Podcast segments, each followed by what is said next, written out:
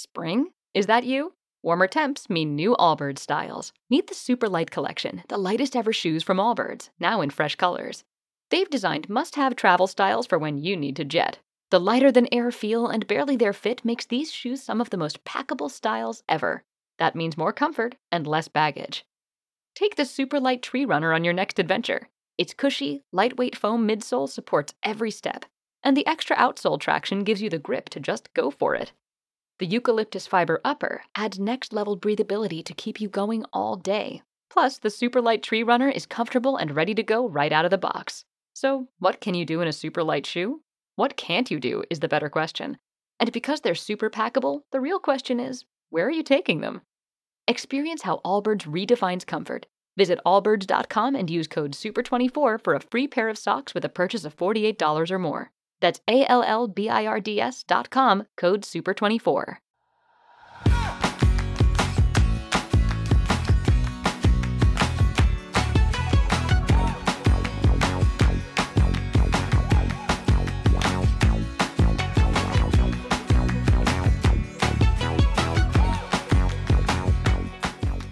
Hola, esto es Plug and Drive, un podcast de Milcar FM.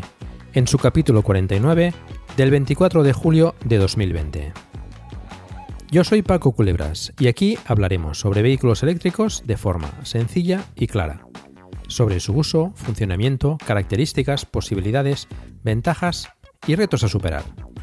También tendrás opinión, análisis, noticias, debates y entrevistas, para mantenerte informado de todo lo que acontece en el mundo de la movilidad eléctrica y la automoción del futuro.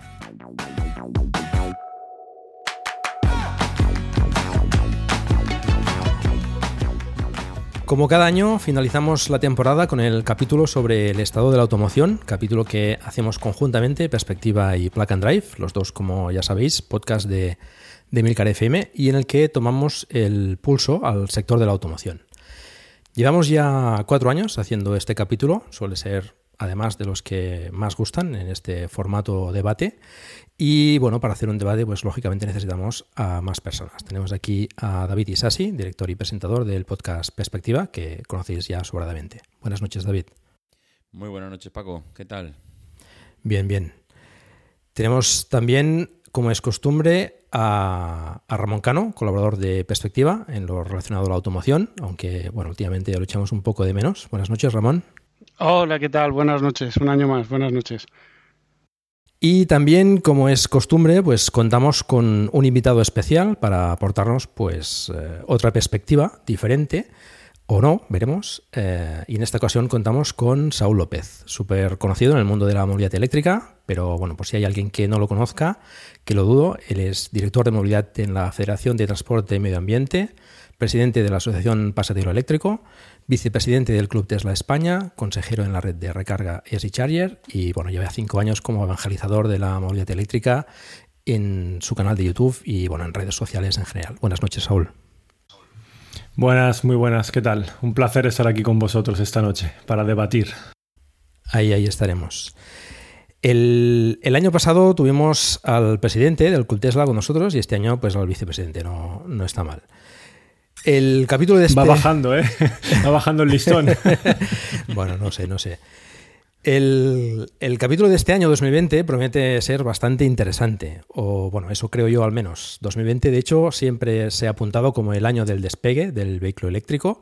Recuerdo, por ejemplo, que eh, Gerardo Molleda, comentar en el primer año que hicimos este podcast, decía que en 2020 no bajaríamos al garaje y veríamos que todos los coches se han convertido en eléctricos por, por casualidad. ¿no?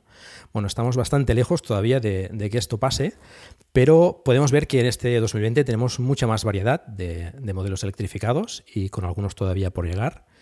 Este año además entra en juego las multas por emisiones de CO2 para los fabricantes de automóviles, que teóricamente debería ayudar a despegar aún más a los eléctricos.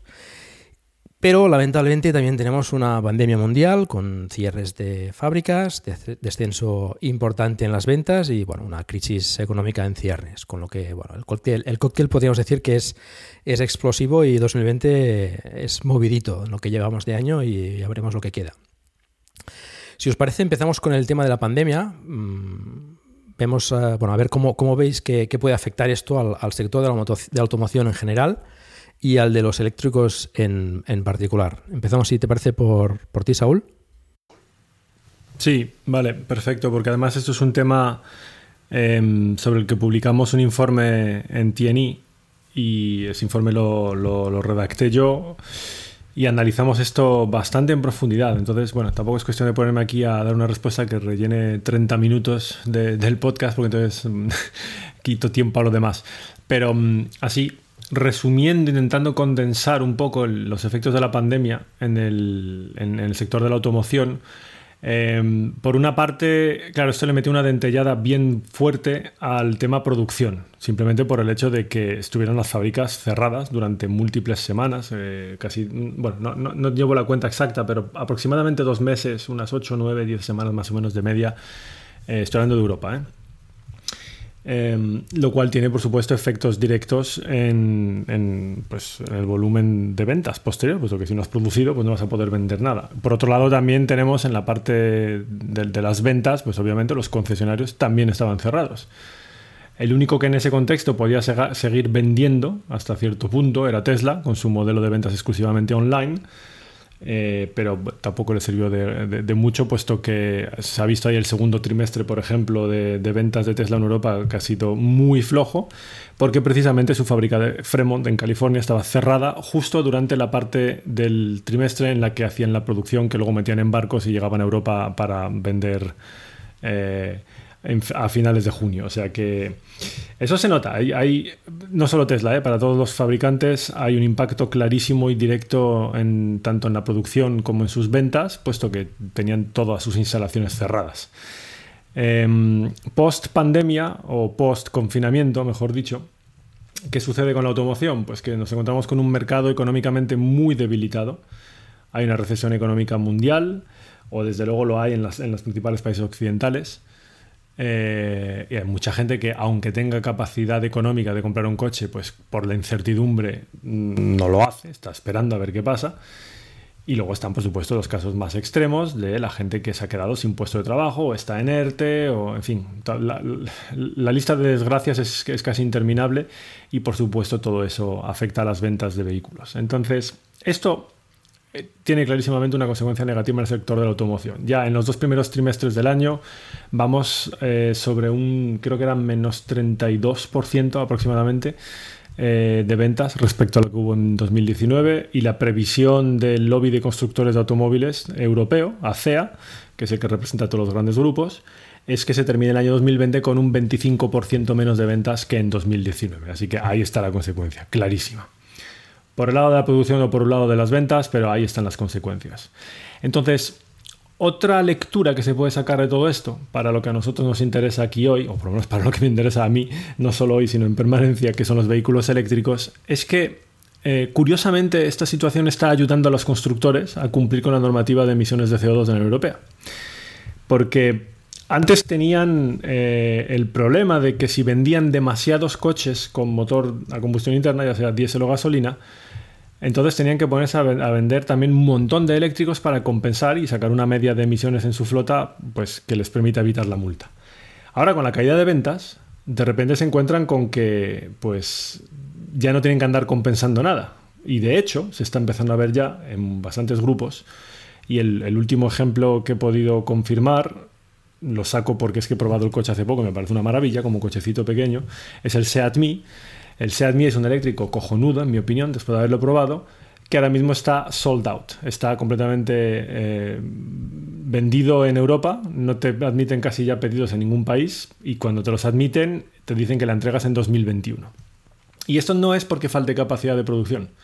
Esto es simplemente porque cada fabricante tiene su tabla de Excel o el documento que utilicen para hacer sus cálculos, en el cual van viendo cuál es la media de emisiones de los vehículos que están vendiendo y tienen ahí el punto calculado en el cual, bueno, pues si vendo X eléctricos, no pago multas, y tampoco quieren vender muchos más que ese punto exacto. Aunque tuviesen capacidad de producción, no los quieren vender porque le sacan menos márgenes a los eléctricos que a sus modelos, sobre todo los SUV o los crossover.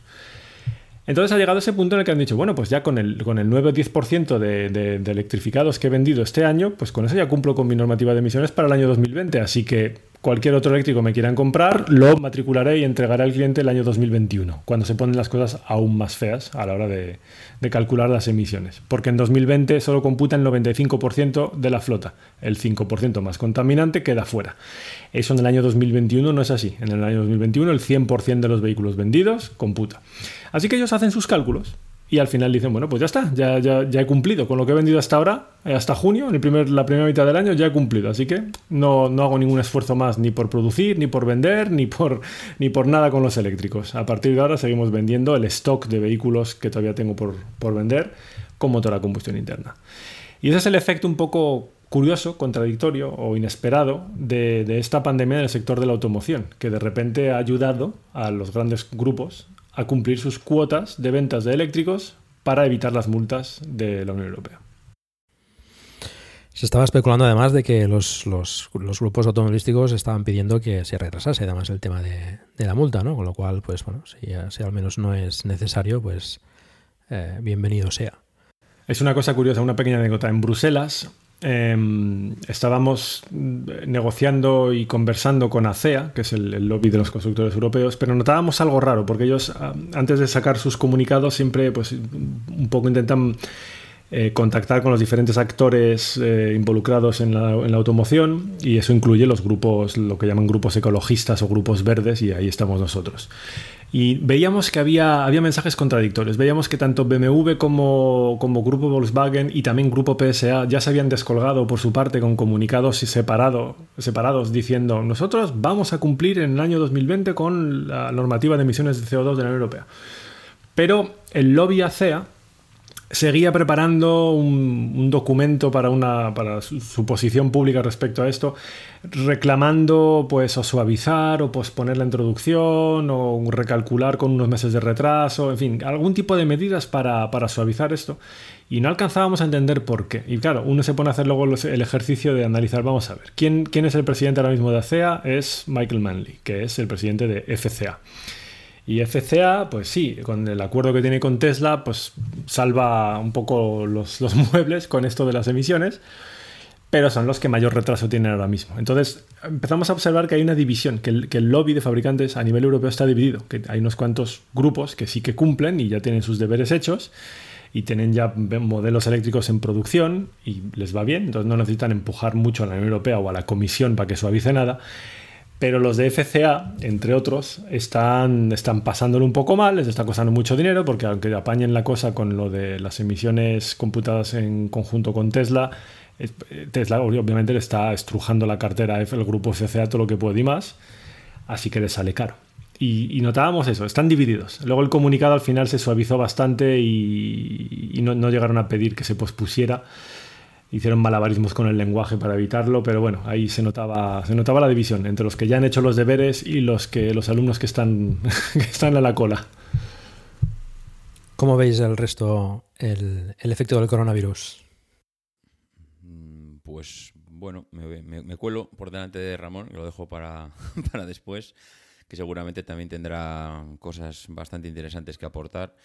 Yo simplemente quería hacer un par de observaciones. Eh, creo que este año, mm, para algunos, para algunas empresas puede que les haya venido incluso no voy a decir bien, porque lo que nos está pasando no le puede venir bien a nadie, pero creo que algunos pues eh, no tenían unas buenas perspectivas y pueden ocultar esos malos resultados que posiblemente podían presentar pues bajo una pandemia y presentar a sus inversores pues que bueno, es un año de transición, es un año que va a haber pérdidas, pero eh, seguramente maquilladas esas pérdidas con una capa de coronavirus, cuando realmente pues lo que seguramente iban a presentar serían unos números pues bastante malos pero no por ninguna pandemia, sino porque yo creo que a algunos, y luego lo comentaremos, eh, yo creo que a algunos les ha pillado más con el pie cambiado que a otros y realmente creo que hay algunos grupos o, parte de los grupos que lo están pasando mal. Y, bueno, creo o tengo la esperanza que por otro lado eh, hay algunas empresas que tenían seguramente en sus juntas directivas, en sus consejos de administración, Em, pues un plan de, no sé si de electrificación, no sé si de renovación, no sé si llamarlo no sé, de un, cambio a futuro y me da la sensación de que esos planes, no sé, iba a llamarlos B, C o, una estrategia a medio plazo, mm, han tenido que sacarlos a toda pastilla y, bueno, no sé, mm, no sé si es una sensación o es un deseo, ¿eh? posiblemente sea un deseo y luego esto igual no sea así. Pero creo que van a, van a intentar acelerar esos planes que podían tener a medio plazo mm, para exprimir, que bueno, ya estaban exprimiendo bastante la gallina de los huevos de oro, la tenían ya súper exprimida y que ya se han dado cuenta que no van a poder exprimirlo mucho más y entonces creo mm, o me da la sensación de que algunos van a intentar eh, ya pues empezar a, hacer un cambio hacia una movilidad diferente que es la que nos, la que nos viene. De hecho, eh, no sé, hay algunas noticias por ahí que parece que, así lo indican en cuanto a que algunas empresas ya han dicho que hasta aquí hemos llegado y oye, mira, o cambiamos o cambiamos. De hecho, el grupo BAG no sé, mm, puede ser que sea uno de los grupos que ahora mismo pues más ha estado en boca de todos durante los últimos años mm, por todo el tema del Dieselgate y todas estas historias de las emisiones. Y ahora mismo yo es uno de los grupos mm, que más les veo empujar en el sentido de poner dinero, ¿eh? no, no, no porque estén muy convencidos sobre el tema, pero desde fuera y sin tener ningún dato, y seguramente muchos, bueno, o por lo menos Saúl, no sé si Ramón ha podido ver algún artículo o tener algún dato más, desde el usuario de fuera, que simplemente se informa un poco por la movilidad, veo al grupo pues plenamente convencido de que o apostamos ahora o es ahora o nunca. Y, posiblemente sea así, ¿no, Saúl? Sí, sí, David, te quería confirmar solo rápidamente. El tema de inversión eh, es sin duda ¿eh? el grupo que más ha invertido. 60.000 millones en un plan a cinco años. 60.000 millones. Buah. Pues sí, sí, confirma un poco todo. No sé cómo lo ve Ramón. Bueno, yo mm, lo veo un, poco distinto, como, como, de costumbre, ¿no? Eh, vamos a ver, el, grupo Volkswagen sí está invirtiendo muchísimo, es el grupo que más invierte en I D desde hace muchísimos años. Eh, está invirtiendo en dos líneas principalmente eh, en lo que se refiere al producto eléctrico. Una que es la más racional de todas, que es As humans, we're naturally driven by the search for better. But when it comes to hiring, the best way to search for a candidate isn't to search at all. Don't search, match with Indeed. When I was looking to hire someone, it was so slow and overwhelming. I wish I had used Indeed. If you need to hire, you need Indeed. Indeed is your matching and hiring platform with over 350 million global monthly visitors, according to Indeed data, and a matching engine that helps you find quality candidates fast. Ditch the busy work. Use Indeed for scheduling, screening, and messaging so you can connect with candidates faster. And Indeed doesn't just help you hire faster. 93% of employers agree Indeed delivers the highest quality matches compared to other job sites, according to a recent Indeed survey. And listeners of this show will get a $75 sponsored job credit to get your jobs more visibility at Indeed.com slash podcast. That's Indeed.com slash podcast. Terms and conditions apply. ¿No te encantaría tener 100 dólares extra en tu bolsillo? Haz que un experto bilingüe de TurboTax declare tus impuestos para el 31 de marzo y obtén 100 dólares de vuelta al instante. Porque no importa cuáles hayan sido tus logros del año pasado, TurboTax hace que cuenten. Obtén 100 dólares de vuelta y tus impuestos con 100% de precisión. Solo con Intuit TurboTax.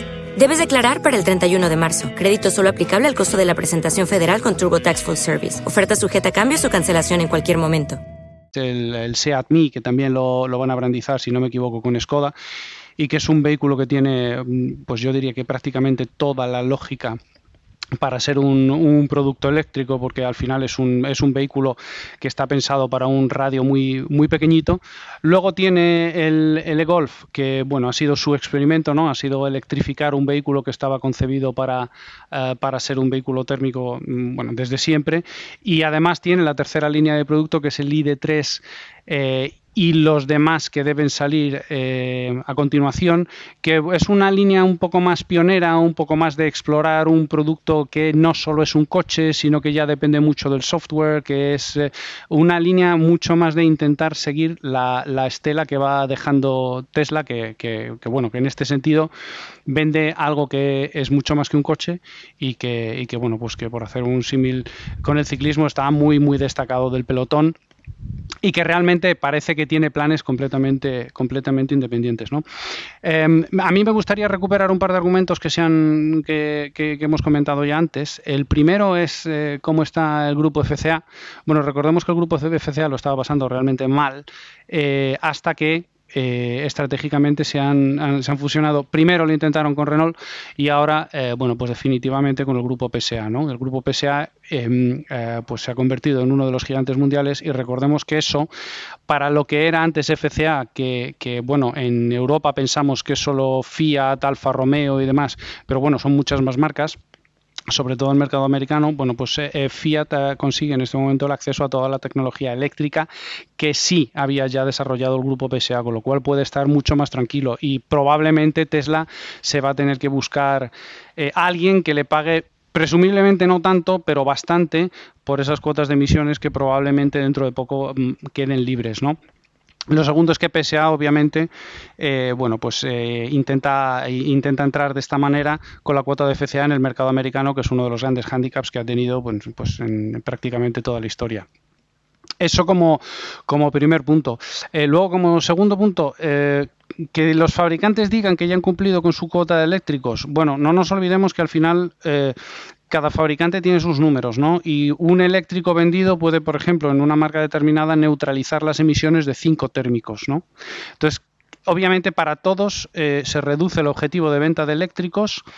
Eh, a base de reducir eh, las ventas reales de térmicos. Es decir, que si, el ratio es 1 a 5, pues si vendes 20 térmicos tienes que vender 4 eléctricos. Si ya solo vas a vender 10 térmicos, pues con dos eléctricos que vendas lo tienes hecho. Pero recordemos también que hay muchísimos fabricantes, a excepción de Tesla prácticamente, que solo venden eléctricos eh, en Europa o que venden mayoritariamente eléctricos en Europa y solo lo hacen para prácticamente cumplir con los objetivos de emisiones y para no pagar multas.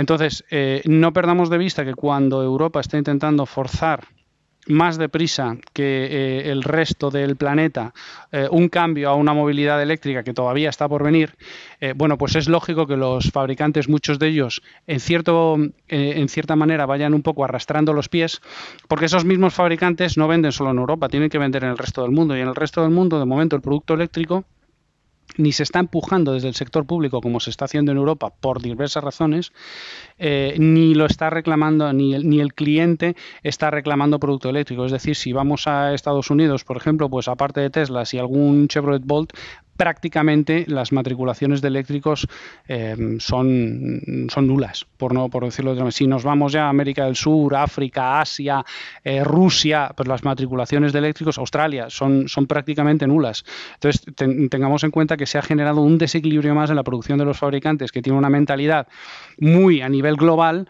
y a, los que se les están bueno pues eh, poniendo ciertas fronteras en Europa sin entrar a debatir si son las correctas o incorrectas o deberían de ser más o menos pero se le están poniendo ciertas restricciones para operar en Europa y que prácticamente solo van a poder operar vendiendo coches térmicos con muchísimo margen o no operar o salir del continente. Y, obviamente habrá algunos que decidan salir del continente porque no será, eh, no será interesante seguir operando en Europa con estas condiciones que se están generando, que no son condiciones de mercado, sino que son condiciones eh, bueno, de lo que quieren las instituciones públicas eh, y no de lo que quieren exactamente los, los, los compradores, que son los que al fin y al cabo acaban decidiendo cada uno con su dinero qué compra y qué no compra en función del producto eh, que tienen a su disposición, ¿no?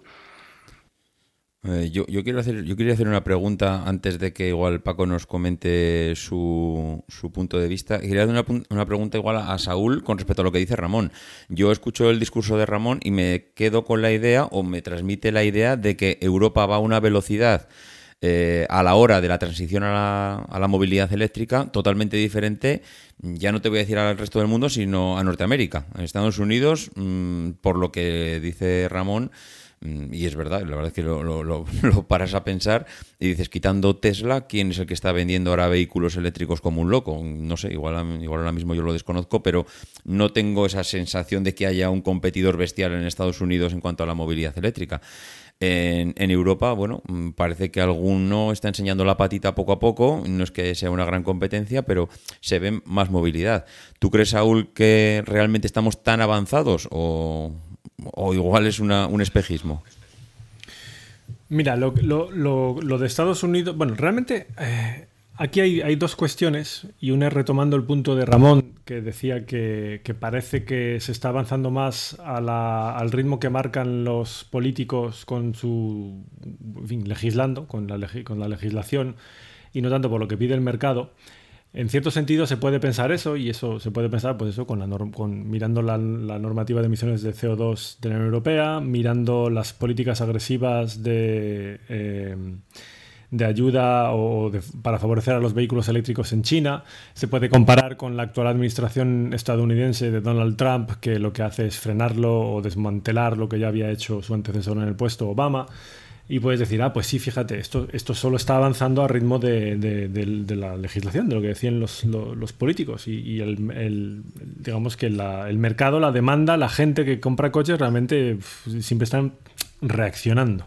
Eso lo puedes pensar por un lado. Pero por otro, observad que eh, al menos en Europa, eh, y esto digo no, porque no sea así en otros sitios, sino porque no tengo conocimiento del mercado asiático o del chino en concreto, o del de Estados Unidos al detalle como para poder afirmar nada al respecto. Pero con Europa, con lo que yo conozco, si os dais cuenta, modelo eléctrico que presentan, modelo eléctrico que los fabricantes automáticamente o no son capaces de repente de calcular la demanda posible que puede tener ese modelo, o, les falla algo en la estrategia de marketing, o les falla algo en los números de producción. Pero el caso es que modelo eléctrico que sale al mercado, modelo eléctrico cuyas unidades de producción para el año quedan agotadas en cuestión de semanas o meses.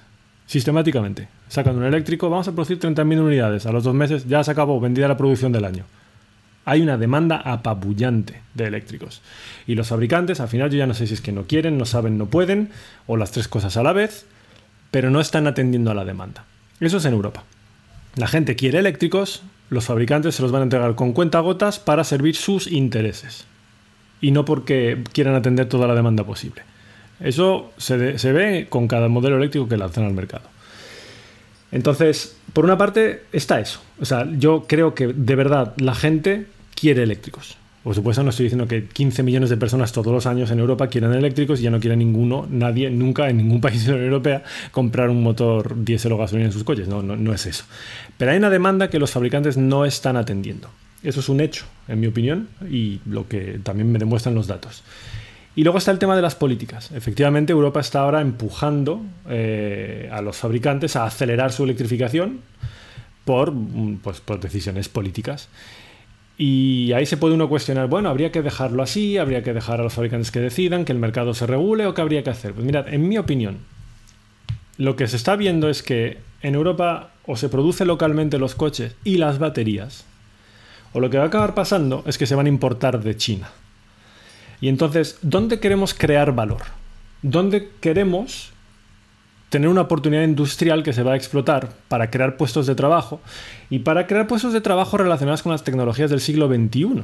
¿En qué queremos apostar? ¿En la producción de vehículos eléctricos en Europa o queremos importarlos de China? Eh, yo tengo estudios que me dicen que de aquí a 2030 en Europa, solo con la movilidad eléctrica, se van a crear más de un millón de puestos de trabajo. Si se produce en Europa. Entonces, ¿qué queremos hacer? ¿Dejar a los fabricantes que decidan a qué ritmo evolucionan, etcétera? ¿O, queremos apostar decididamente por unas tecnologías del siglo XXI y pasar página de lo que hasta ahora pues, bueno, nos ha ayudado a desarrollarnos y avanzar mucho económicamente y tecnológicamente a lo largo de todo el siglo XX, pero que ya no tiene que ver en el siglo XXI. Los combustibles fósiles, el motor a combustión. ¿Hacia dónde queremos avanzar? Si es que queremos avanzar. Esa es mi pregunta. Entonces, yo cuando, se plantea esa pregunta digo, decididamente, movilidad eléctrica, producción europea, legislación de emisiones de CO2 y legislación de calidad del aire, del aire con estándares Euro 6, Euro 6 de TEP y el siguiente el Euro 7 y lo que haga falta para obligar a estos grandes grupos a avanzar, porque si no lo haces desde, las instituciones de la Unión Europea o desde los gobiernos de los Estados miembros, si no les obligas, ellos se van a quedar estancados en el siglo XX porque es lo que hasta ahora les está dando bastantes beneficios económicos. Pero el beneficio particular de una gran empresa o de un gran grupo no tiene por qué necesariamente ser el beneficio de toda la Unión Europea y de los ciudadanos, lo que crea puestos de trabajo, de calidad, etc. Entonces, ahí yo creo que la, la política que algunos pueden percibir como agresiva de la Unión Europea para intentar orientar y empujar cada vez con más fuerza a los fabricantes hacia la movilidad eléctrica, en mi opinión es acertada, porque es lo que nos va a garantizar una posición competitiva en el siglo XXI. De lo contrario, al final vamos a estar con empleo de mala calidad en sectores que no tienen ningún futuro, eh, importando coches de China por el momento y el día que cambie el gobierno en Estados Unidos y llegue Joe Biden o quien sea y cambie todo y empiecen a producir muchos más, pues importarlos de Estados Unidos. Yo es lo que he dicho siempre, me daba muchísima rabia cuando estaba en Noruega y veía mi Tesla y decía, es que es, ahora mismo, si quieres un eléctrico es la única opción, es importar un coche americano. Esto está empezando a cambiar, afortunadamente. De aquí a dos, tres años, a lo mejor si yo quiero cambiar mi coche, digo, ostras, es que sí, sí, los Tesla están muy bien, pero es que tú fíjate cuántas otras alternativas europeas de coches de aquí tengo en el mercado. Eso es un avance, en mi opinión. Bueno, eh, yo solo, y dejo ya a Paco que tiene que hablar. Em, sí, qué curioso que luego nos encontramos que las mejores tecnologías vienen de países en donde esas empresas no son empujadas a elegir una u otra tecnología. Recordemos que Tesla viene de un país en el que no hay una normativa anticontaminación que se pueda asemejar, porque la EPA no lo es, a la, normativa europea. Y ahí es donde sale Tesla. En Europa ya perdimos eh, una vez el carro eh, con, por ejemplo, todas las tecnologías eh, de la telefonía móvil. Teníamos fabricantes europeos que se fueron, bueno, pues se, quebraron, como era Ericsson, como era, como era Nokia, en favor de otras compañías que desarrollaron teléfonos mucho mejores, como puede ser Apple, por ejemplo, desde países donde sus gobiernos no se metían en lo que tenían que vender o desarrollar o no. Entonces, em, yo entiendo esa posición de querer dirigir lo que diseñan, lo que hacen y lo que, y lo que producen las empresas en función de lo que nosotros creemos que debe de ser lo que hagan, pero debemos de separarlo con lo que ya hemos aprendido de la historia, que cuando eh, empiezas a intentar teledirigir los resultados de las empresas, lo que consigues es que no produzcan los resultados que tú esperas. Y recordemos que hace poco muy lejos de lo que de lo que vivimos al otro lado del, Atlántico, donde se generaba tecnología de telefonía móvil y demás, bueno, todos los años salían novedades que no parábamos de comprar en Europa. Mientras tanto, en Europa, en el año 13, 14, 15, estábamos pensando si sería bueno unificar los conectores y decir que, y, querer que todos los vehículos tuviesen conector, eh, perdón, todos los vehículos, todos los dispositivos tuviesen un conector mini USB o micro USB. Cuando después vemos que salió Lightning, o bueno, Lightning ya estaba, que salió el USB-C. Mm, yo realmente creo que uno de, los em, mayores tropiezos eh, que cometemos en Europa constantemente es intentar decidir lo que tienen que hacer las empresas. Constante, y además es que nos pasa constantemente. Cada año, cada dos años, cada lustro tenemos que decirles, oye, es que el futuro va a ser esto. Bueno, pues Tesla salió de un sitio donde nadie le dijo cuál iba a ser el futuro. Y Google o, Apple o Amazon salieron de un sitio donde nadie les decía, oye, el futuro va a ser así. Y al final lo que siguen es un poco lo que creen que va a ser la necesidad del mercado, lo que creen que va a ser el apetito del mercado, como perfectamente identificó Tesla. Como perfectamente lo hizo, sin que nadie le dijese, oye, no, es que el CO2, esto y lo otro. Sin entrar a estar de acuerdo o no estar de acuerdo en, las normativas de CO2. ¿eh? No, no, es el, no es el debate. Paco, permíteme rápidamente, ¿eh? Eh, no es exactamente tal como lo plantea Ramón. En California, que es de donde sale Tesla, tienen el CARB, California Air Resources Board. Tienen eh, normativa estatal, tenían incluso un mandato imponiendo un cupo de vehículos eléctricos a los fabricantes en California. Tienen a nivel estatal el CAFE, Corporate Air, Corporate Average Fuel Efficiency para todos los coches eléctricos, un poco el, equivalente de la normativa de emisiones de CO2 en Europa. En California vendieron el Toyota RAV4 eléctrico. En California vendieron los Fiat 500 eléctricos. ¿Por qué solo en California? Para cumplir con esos mandatos. Eso era normativa impuesta por los políticos. Parece ser que la innovación, por supuesto, en Estados Unidos, yo, ya, yo aquí cito a, mi amigo José Luis Portela, que me parece que siempre está muy acertado con estas cosas, dice que en Estados Unidos innovan, en China copian y en Europa legislamos. Y pienso que es totalmente cierto. Pero aún con esa innovación que viene de Estados Unidos, eh, mayoritariamente, no exclusivamente, claro, también hay algo de dirección política. Y ya te digo, California con el CARB e incluso a nivel estatal con CAFE y con lo que hizo la administración de Obama, tiene mucho que ver con, con que en un momento dado Tesla empezase a despegar. tampoco hay que olvidarlo. Y ahora ya sí, Paco, te dejamos. Bueno, eh, no sé por dónde empezar porque se han dicho tantas cosas. Em, a ver, estoy, estoy bastante de acuerdo en lo que ha comentado Saúl eh, y As humans, we're naturally driven by the search for better. But when it comes to hiring, the best way to search for a candidate isn't to search at all. Don't search, match with Indeed. When I was looking to hire someone, it was so slow and overwhelming. I wish I had used Indeed. If you need to hire, you need Indeed. Indeed is your matching and hiring platform with over 350 million global monthly visitors, according to Indeed data, and a matching engine that helps you find quality candidates fast. Ditch the busy work. Use Indeed for scheduling, screening, and messaging so you can connect with candidates faster. And Indeed doesn't just help you hire faster. 93% of employers agree Indeed delivers the highest quality matches compared to other job sites, according to a recent Indeed survey. And listeners of this show will get a $75 sponsored job credit to get your jobs more visibility at Indeed.com slash podcast. That's Indeed.com slash podcast. Terms and conditions apply. ¿No te encantaría tener 100 dólares extra en tu bolsillo? Haz que un experto bilingüe de TurboTax declare tus impuestos para el 31 de marzo y obtén 100 dólares de vuelta al instante.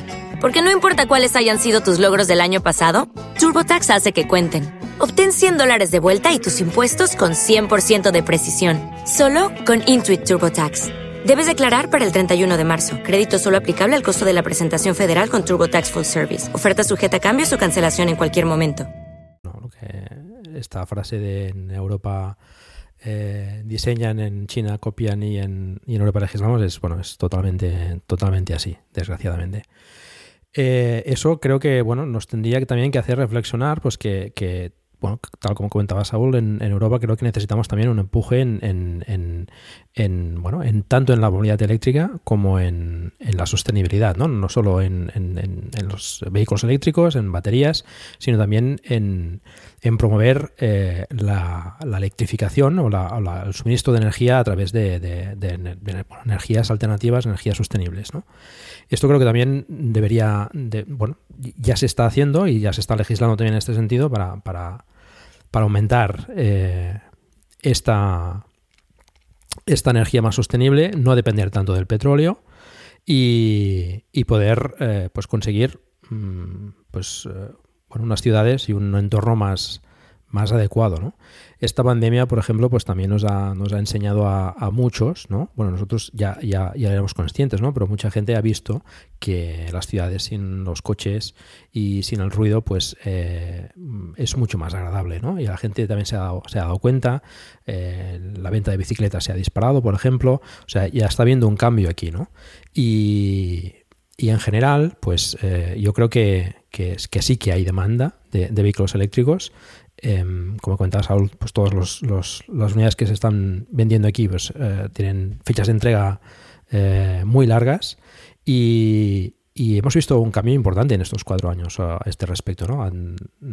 Cuando hicimos el primer podcast, básicamente teníamos el, los Tesla, el, el Model S y el Model X y el Renault Zoe, el Nissan Leaf, el BMW 3, el de Golf creo que también y poca cosa más. Los trillizos de, la alianza Mitsubishi, mm, Citroën y Peugeot y poca cosa más. No, no había, no había de, demasiada variedad. Hoy en día tenemos multitud de, modelos y más que están por llegar. Y si contamos con los híbridos enchufables, pues todavía más, ¿no? Que prácticamente todas las marcas tienen, tienen a sus modelos eh, más pequeños, más grandes, ya con, con el híbrido enchufable, ¿no? Es otro debate el tema del híbrido enchufable, pero bueno, es un paso que, mucha gente pues eh, lo tiene en mente como, como no el salto al vacío hacia el eléctrico, ¿no? que mucha gente le da un poco de respeto, que sobre todo con desconocimiento sobre el eléctrico, etcétera, pues esto les da como una especie de red de seguridad, ¿no? Tiene un, motor térmico para hacer grandes distancias, porque ya, por lo que ya sabemos todos, ¿no?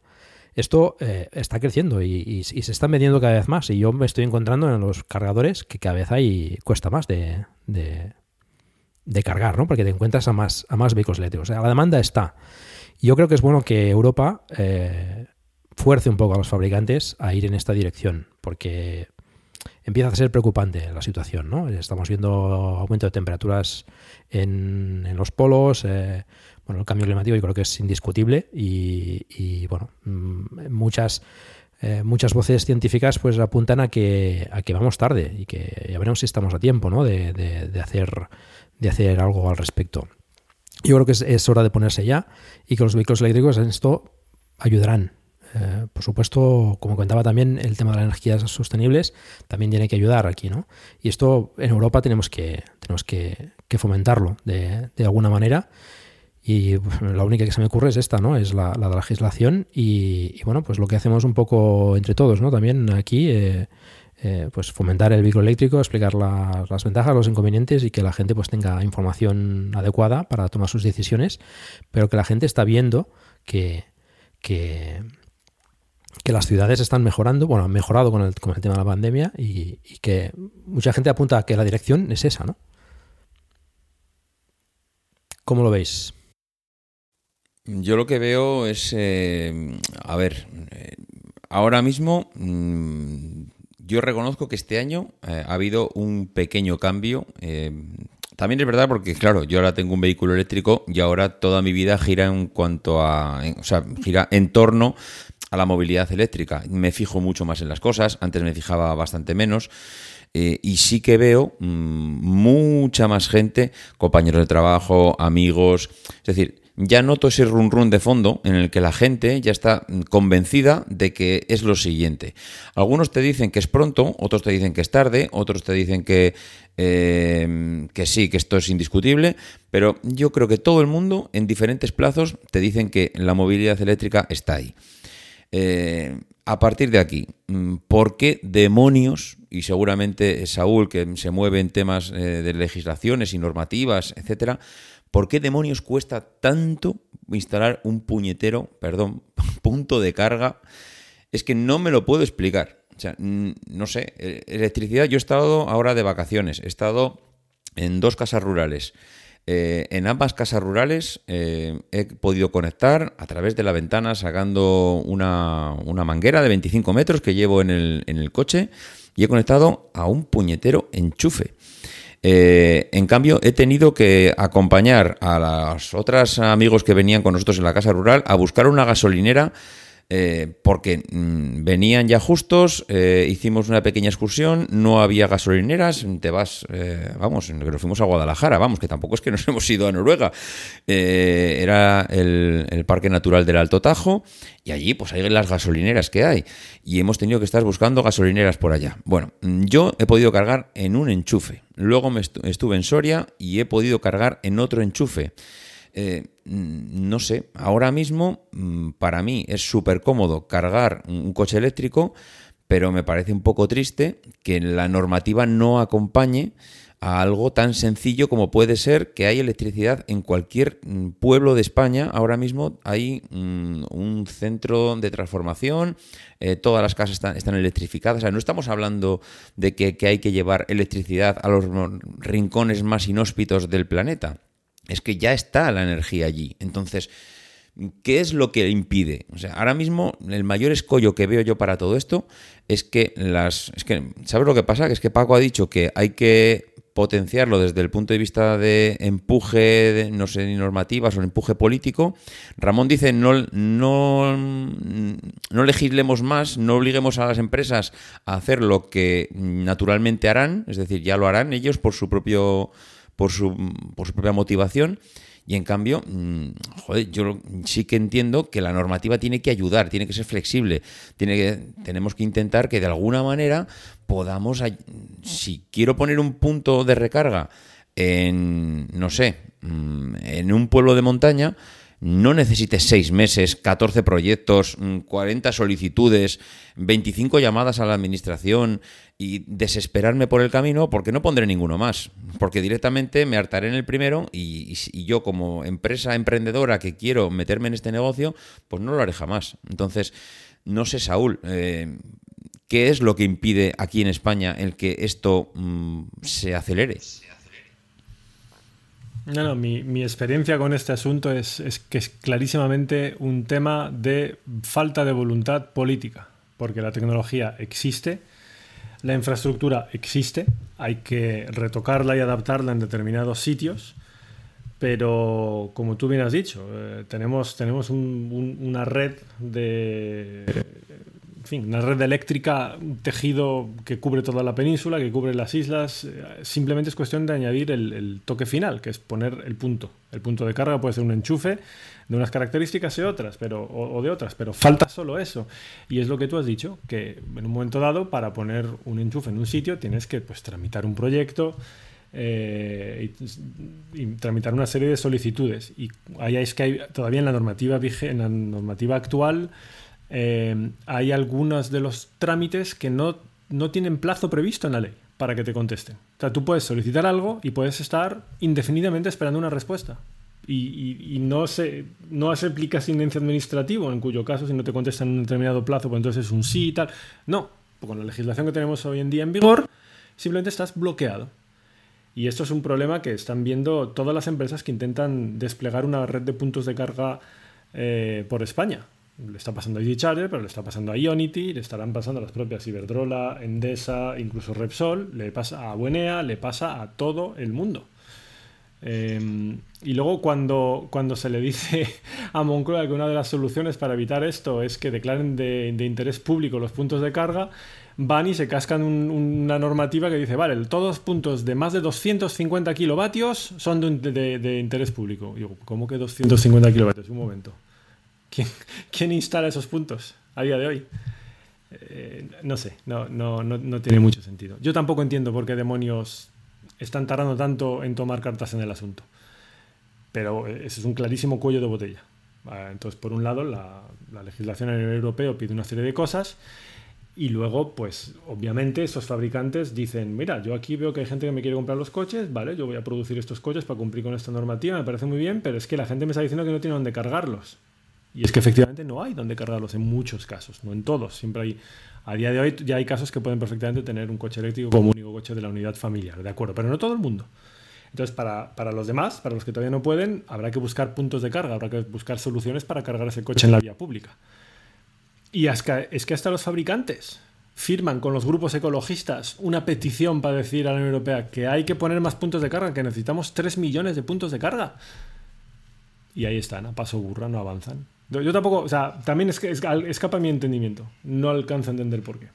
Es que incluso tú quieres pensar, es, hasta una oportunidad de negocio, que, le van a sacar pasta a esto y ni con esas. No lo entiendo. Mm. O sea que podríamos decir que aquí también hay demasiada normativa o demasiada reglamentación o demasiados controles que hay que afrontar a la hora de poner un punto de carga eh, que, claro. Mm. Y em, de todas formas, volviendo un poco sobre el punto de que los fabricantes quieren o no quieren vender o sacan una tirada de 30.000 vehículos eh, y los venden y se quedan sin ellos, Em, claro, si los venden demasiado deprisa, eh, por ejemplo, si el SEAT Mi lo están vendiendo a 14.000 euros y se, digamos, gastan toda la producción en dos meses, ¿por qué no lo venden a 15.000? Porque eso sería lo que cualquier compañía haría. Em, yo tengo una, una, teoría un poco particular, es que no, están, no confían todavía en su producto. Es decir, todavía no confían que el producto sea lo suficientemente redondo como para apostar fuerte, vender volumen y que la gente hable de él. Y yo creo que eso tiene, tiene mucho que ver con la, con, la, con la seguridad que tiene cada uno en lo que está lanzando al mercado. ¿no? Hay muchos productos que todavía son productos eh, casi, casi, no voy a decir de prueba, pero son primeros ejercicios de desarrollo y de test de mercado, eh, porque lo que no tiene sentido es que tú tengas un producto que el mercado te demanda y que tú puedes construir y que lo agotes vendiéndolo muy deprisa a un precio inferior al que podrías vender si vendieses más despacio. Entonces tiene que haber algo más. Y ese algo más seguramente es la seguridad en el producto que están, que están vendiendo. Porque claro, hay muchos fabricantes que tengamos en cuenta que se, juegan parte de su imagen y parte de su prestigio o desprestigio eh, que les ha costado muchos años construir eh, frente, a, frente a todo el público al que le venden. Bueno, precisamente el grupo Volkswagen tiene que, suplir el descrédito que ha tenido hasta ahora con el Dieselgate. Es decir, bueno, mm, está poniendo bastante carne en el asador. Bueno, sí, sí y no, Paco. Eh, Volkswagen, eh, antes decíamos que tiene un plan de inversiones de 60.000 millones, es cierto, y también ha confirmado motores diésel hasta el 2033. Por lo menos. Es decir, que, que apuesten por una tecnología no quiere decir que dejen de apostar por otra tecnología. Y Volkswagen repetidamente ha confirmado que su gama no será 100% eléctrica y que tienen motores diésel para esta década y la siguiente. Bueno, pero es que yo creo que no pueden confirmar ahora mismo que sea 100% eléctrica. O sea, Volkswagen ahora mismo es un monstruo tan gigante a nivel mundial que no puede, o sea, no, no parte del mismo punto inicial en el que parte un, Tesla o que parte eh, otro fabricante que está ahora mismo arrancando, en el que se puede permitir el lujo de decir, venga, 100% eléctricos, ningún problema. O sea, ahora mismo Volkswagen tiene, que, tiene una red debajo de la marca tan bestial de distribuidores, concesionarios, talleres, Em, claro, todo eso yo creo que necesita saber qué va a hacer con eso. Eso es lo que yo creo que está pasando con estas grandes marcas que por un lado es verdad que Ramón dice, yo creo que no tienen confianza suficiente en el producto, que pues podría ser, podría ser que todavía no saben eh, si va a tener un éxito, pues por ejemplo un Seat Mii o un ID3, saben, saben que lo tienen que sacar, pero no saben si realmente va a funcionar, si el mercado lo va a coger en sus brazos. Y entonces, pues bueno, están ahí a, ver qué pasa. Mm, no sé. Pues son productos muy diferentes. ¿eh? El Mi, eh, la apuesta que tiene el grupo BAC con el Mi, con el EAP o con el Skoda Citigo es muy diferente a la que tiene con el ID3. Con el ID3 está apostando mucho más fuerte. Tiene la plataforma MEP, el, que, bueno, que, utilizará para, varias gamas, como, como, sub, como, como el IE3, que es digamos lo que vendría a ser el sustituto, el sustituto del Golf, y, y, con más vehículos, ¿no? Plataforma que además vende a otros fabricantes. El Mi es un coche que lo ha adaptado a, lo electrificado y que le está dando buen resultado porque bueno, es, tiene una batería correcta, tiene un comportamiento correcto, tiene un precio correcto y para el uso que le damos a un vehículo pues eh, de ciudad, pues, eh, pues está muy bien. Claro, es que es un vehículo de última milla es que es un vehículo que tiene mucha lógica para cargarlo cada día o cada noche en el garaje de tu casa.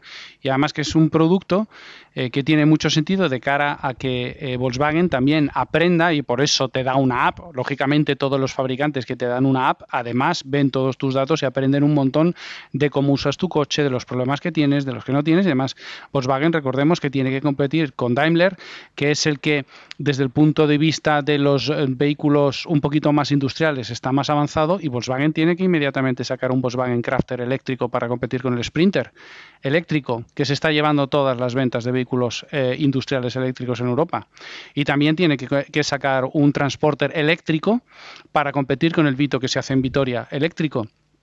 Y lógicamente As humans, we're naturally driven by the search for better. But when it comes to hiring, the best way to search for a candidate isn't to search at all. Don't search, match with Indeed. When I was looking to hire someone, it was so slow and overwhelming. I wish I had used Indeed. If you need to hire, you need Indeed. Indeed is your matching and hiring platform with over 350 million global monthly visitors, according to Indeed data, and a matching engine that helps you find quality candidates fast. Ditch the busy work. Use Indeed for scheduling, screening, and messaging so you can connect with candidates faster. And Indeed doesn't just help you hire faster. 93% of employers agree Indeed delivers the highest quality matches compared to other job sites, according to a recent Indeed survey. And listeners of this show will get a $75 sponsored job credit to get your jobs more visibility at Indeed.com slash podcast. That's Indeed.com slash podcast. Terms and conditions apply. What if you could have a career where the opportunities are as vast as our nation, where it's not about mission statements, but a shared mission? At U.S. Customs and Border Protection, we go beyond to protect more than borders from ship to shore, air to ground. Cities to local communities, CBP agents and officers are keeping people safe. Join U.S. Customs and Border Protection and go beyond for something far greater than yourself. Learn more at cbp.gov/careers. todos esos vehículos eléctricos industriales eh, que tienen toda la razón de ser y que tienen mucha más lógica, si, me, permitís la expresión, que vehículos de mucho más largo alcance, eh, son vehículos que ya están en la calle y son vehículos eh, por los que hay que apostar muchísimo más fuerte. Y son vehículos que también te van a reducir mucho la contaminación en las ciudades. Y son vehículos que Volkswagen todavía no ha atacado PSA, por ejemplo, ahora mismo va a sacar el el Opel Vivaro eléctrico, con, una, con baterías de 50 y 75 kilovatios hora. Es decir, como el Model 3, prácticamente. Claro, ¿dónde está el grupo Volkswagen con el Transporter? No está. Entonces, al sacar vehículos que son vehículos de última milla, que la gente se va prácticamente a pegar por ellos, además es una inversión, prácticamente lo que está haciendo eh, Tesla con el autopilot, es lo que hace Volkswagen con, este tipo de vehículos, que además uno de los uno de los eh, de las razones por las que el Mi eh, en sus versiones de SEAT, de Skoda, de, Volkswagen, de todas las marcas con las que lo quiera sacar, es que le va a aportar muchísimos datos a Volkswagen, muchísimos para un perfil de cliente que no sale de la ciudad y que es cliente que podría comprar eléctrico perfectamente sin ningún problema. ¿Sabéis cuál es el principal problema que tiene ahora mismo? Ya, es que no, son ni los fabricantes, es toda la industria del automóvil en su conjunto. Es su modelo de negocio. La, industria del automóvil basa su modelo de negocio en la postventa. Te venden productos que van a necesitar mantenimiento y reparaciones a lo largo de toda su vida útil. Los eléctricos hacen saltar ese modelo de negocio por los aires. Entonces, esto se ve principalmente con las reticencias y, en algunos casos en Volkswagen mm, ya mucho más que reticencias. Me llegan rumores curiosos de, casi revueltas de los concesionarios, de la red de concesionarios, porque es que no quieren vender los eléctricos. Y de ahí que estén empezando algunas marcas a adoptar modelos de... O sea, no, no no lo pasan todo al modelo online 100% venta directa de la marca al cliente como hace Tesla, no puentean totalmente el, concesionario, pero sí que la venta la organiza Volkswagen con el cliente, pero luego puedes, tienes que ir al concesionario para firmar el contrato, puedes ir al concesionario para la prueba de conducción, vas a ir al concesionario para recoger tu coche, etcétera pero ya han tenido que andar negociando con los concesionarios un modelo de negocio diferente porque los concesionarios dicen, no, mira, este muerto, no me lo eches encima, no lo quiero, porque es, el, es, la razón de, existir el modelo de subsistencia de los concesionarios, que te vendan un producto que luego tiene que volver a pasar una y otra vez por tus instalaciones para reparaciones y mantenimiento. Y eso el eléctrico se lo pule. Entonces, es un momento complicado. Es un momento complicado porque es una transición global de todo el modelo de negocio para la industria de la automoción. Y eso no es fácil. Bueno, no, no, sí y no. No olvidemos que los eléctricos son modelos jóvenes. Y cuando los eléctricos tengan 10, 12, 15, 20 años y empiecen a pasar por las manos de gente que no se puede permitir un coche nuevo y empiecen a tener que cambiar motores y empiecen a tener que cambiar baterías y empiecen a tener que cambiar cableados y empiecen a tener... Eso también es posventa. Es decir, que los primeros cuatro años de vida no tengas que cambiar el aceite del coche, no elimina el negocio de la posventa. Pero los fabricantes que tienen contratos eh, realmente muy robustos con todas sus redes de distribución y además contratos muy geolocalizados, porque hay un contrato modelo para España, un contrato modelo para Francia, ta, ta, ta. todo ello adaptado a las normativas locales. Eh, el movimiento para los fabricantes es mucho más sencillo que eso y además lo estamos viendo. Ford te saca un eléctrico y no lo saca con la marca Ford, lo saca con Mustang porque así está fuera de las redes de distribución y puede hacer lo que quiera con ellos. Y de hecho lo distribuirá sobre una red de concesionarios eh, que serán nominados concesionarios Mustang si Ford lo decide y si a los concesionarios les interesa. Volvo saca Polestar, a pesar de la imagen de marca que tiene Volvo, que es una de las mejores en todo el planeta, Volvo se saca de la manga otra marca precisamente para liberar ese vehículo de las redes de los concesionarios. Y así lo van haciendo prácticamente todos, excepto Volkswagen. Porque Volkswagen tiene una red de concesionarios que es súper capilar en prácticamente toda Europa y además tiene una imagen de marca súper potente. Y no olvidemos que nosotros, que somos un poco, vamos a decir un poco sobre la media, eh, por encima de la media, entusiastas de los vehículos, nos podemos arriesgar un poco más, pero la gente agradece cuando se compra un coche tener un sitio donde ir a preguntar, tener un sitio donde ir a ¿por qué no pasa esto? Oye, ¿por qué esto me funciona así? Oye, ¿cómo se cambia esto? Si, si, si vosotros hacéis un poco de vida en un concesionario de coches, veréis que cada vez que se lanza un modelo nuevo hay multitud de visitas de posventa con no problemas, pero dudas técnicas. De, oye, ¿cómo se hace funcionar esto? Oye, lo otro. Y eso Tesla no, Tesla, con su modelo de negocio, con tantísimas ventajas, no te lo puede aportar. No nos olvidemos que no todo el mundo tiene entre 30 o 40, 45 años como tenemos nosotros y no nos olvidemos que no todo el mundo es tan apasionado de las nuevas tecnologías. Y la gente sigue comprando coches y sigue yendo al concesionario. Y sigue yendo al Boscar Service o al Norauto a hacer cosas. Y, la, y, ese negocio desaparecerá. No. No, porque a un Kia Niro matriculado hoy, dentro de 15 años tendrá que hacer algún cambio, tendrá que cambiar un motor, tendrá que cambiar una batería, un cableado, una unidad de control, todas esas cosas. La posventa no es solo cambiar el aceite y al final cambiar el aceite es una de las cosas, aceites, filtros y digamos material de alta rotación, es una de las cosas que deja más dinero en los concesionarios y que más se fuga también a las redes de, a las redes de posventa paralelas eh, que no pertenecen a los fabricantes. Y la, eh, efectivamente, si hablamos hace 7, 8, 10 años, prácticamente el 75% del profit de todas las redes de distribución venía de la posventa. Con sus más y sus menos, porque siempre hubo marcas que tenían un balance como Toyota que era mucho mejor. Pero ahora mismo no es así.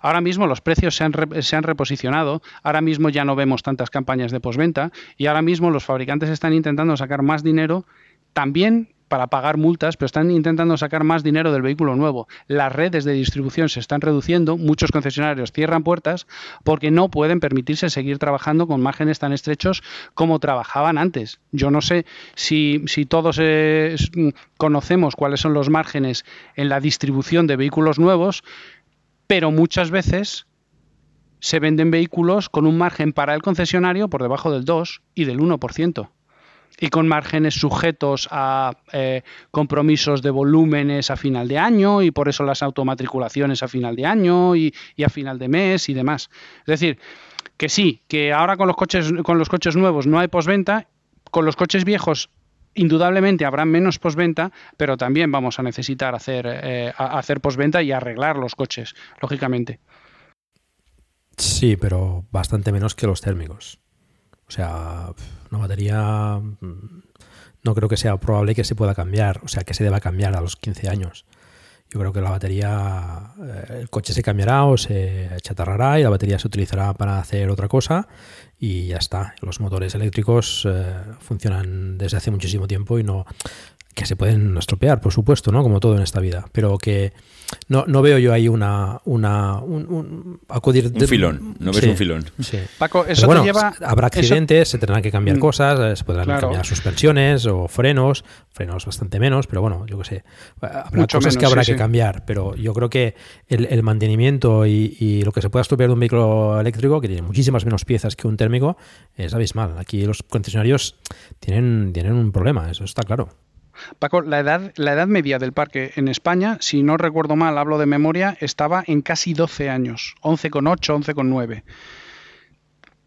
O sea, que imaginemos cuál puede ser la situación, eh, posventa habrá lógicamente, pero imaginemos cuál será la situación cuando la edad media de los coches eléctricos sea de 10 o 12 años. Yo creo que las necesidades que veremos eh, serán completamente distintas. Evidentemente ahora la mayor parte de los eléctricos son nuevos y tenemos una imagen parcial de lo que, de lo que, de lo que podemos ver.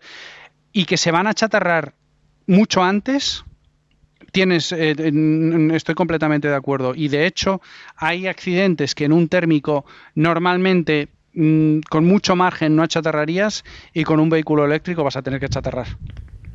Seguro. yo, no he querido decir que se, achatar, que se vayan a achatarrar antes que los térmicos. ¿eh? Me refería a que, que pues yo sí. ya, ya lo veo ya.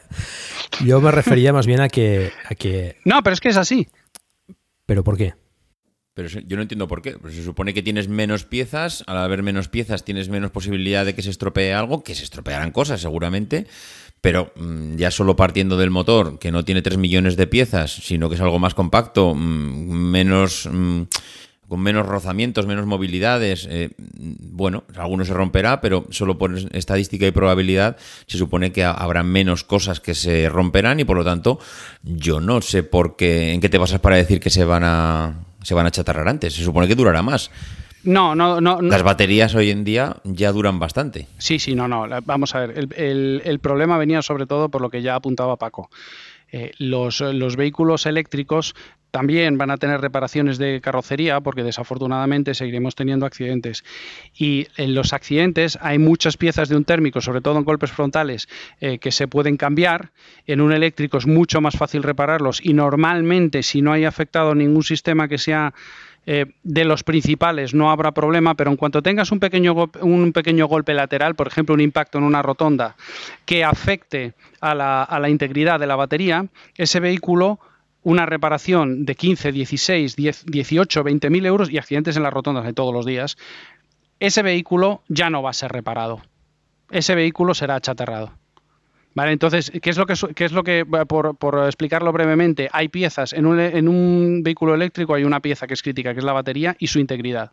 En el momento que la batería y su integridad se ven afectadas, el coste de, recuperar ese vehículo seguramente supera su valor de mercado en casi todos los casos.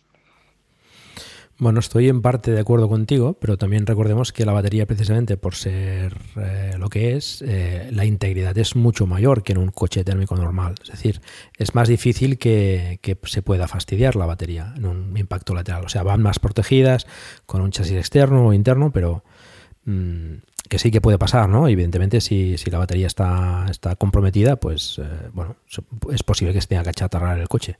Pero es más difícil que, quede afectado el, coche en, ese sentido. Al menos yo lo veo así, ¿eh? Sí, no, eso por una parte. Y luego por otra, que también hay que recordar que aunque ok, vamos a tener un siniestro total. El seguro hace sus cuentas y dice, esto no se repara, fuera.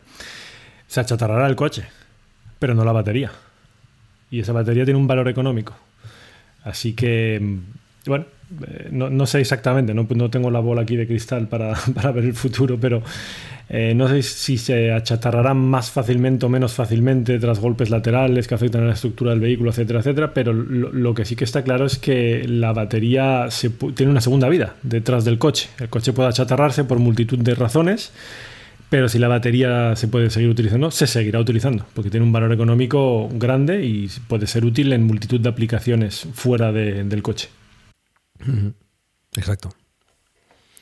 Además, eh, dentro de 14 o 15 años también hay un componente que hemos comentado también muchas veces en, estos eh, capítulos de estos años, que es la evolución de la movilidad. posiblemente haya menos vehículos también. Eh, el tema de la conducción autónoma, pues veremos cómo evoluciona hablaremos si queréis eh, después, pero eh, tal como evoluciona la movilidad, mm, hay muchos más factores aquí que pueden afectar ¿no? a, los fabricantes y en última instancia a los concesionarios.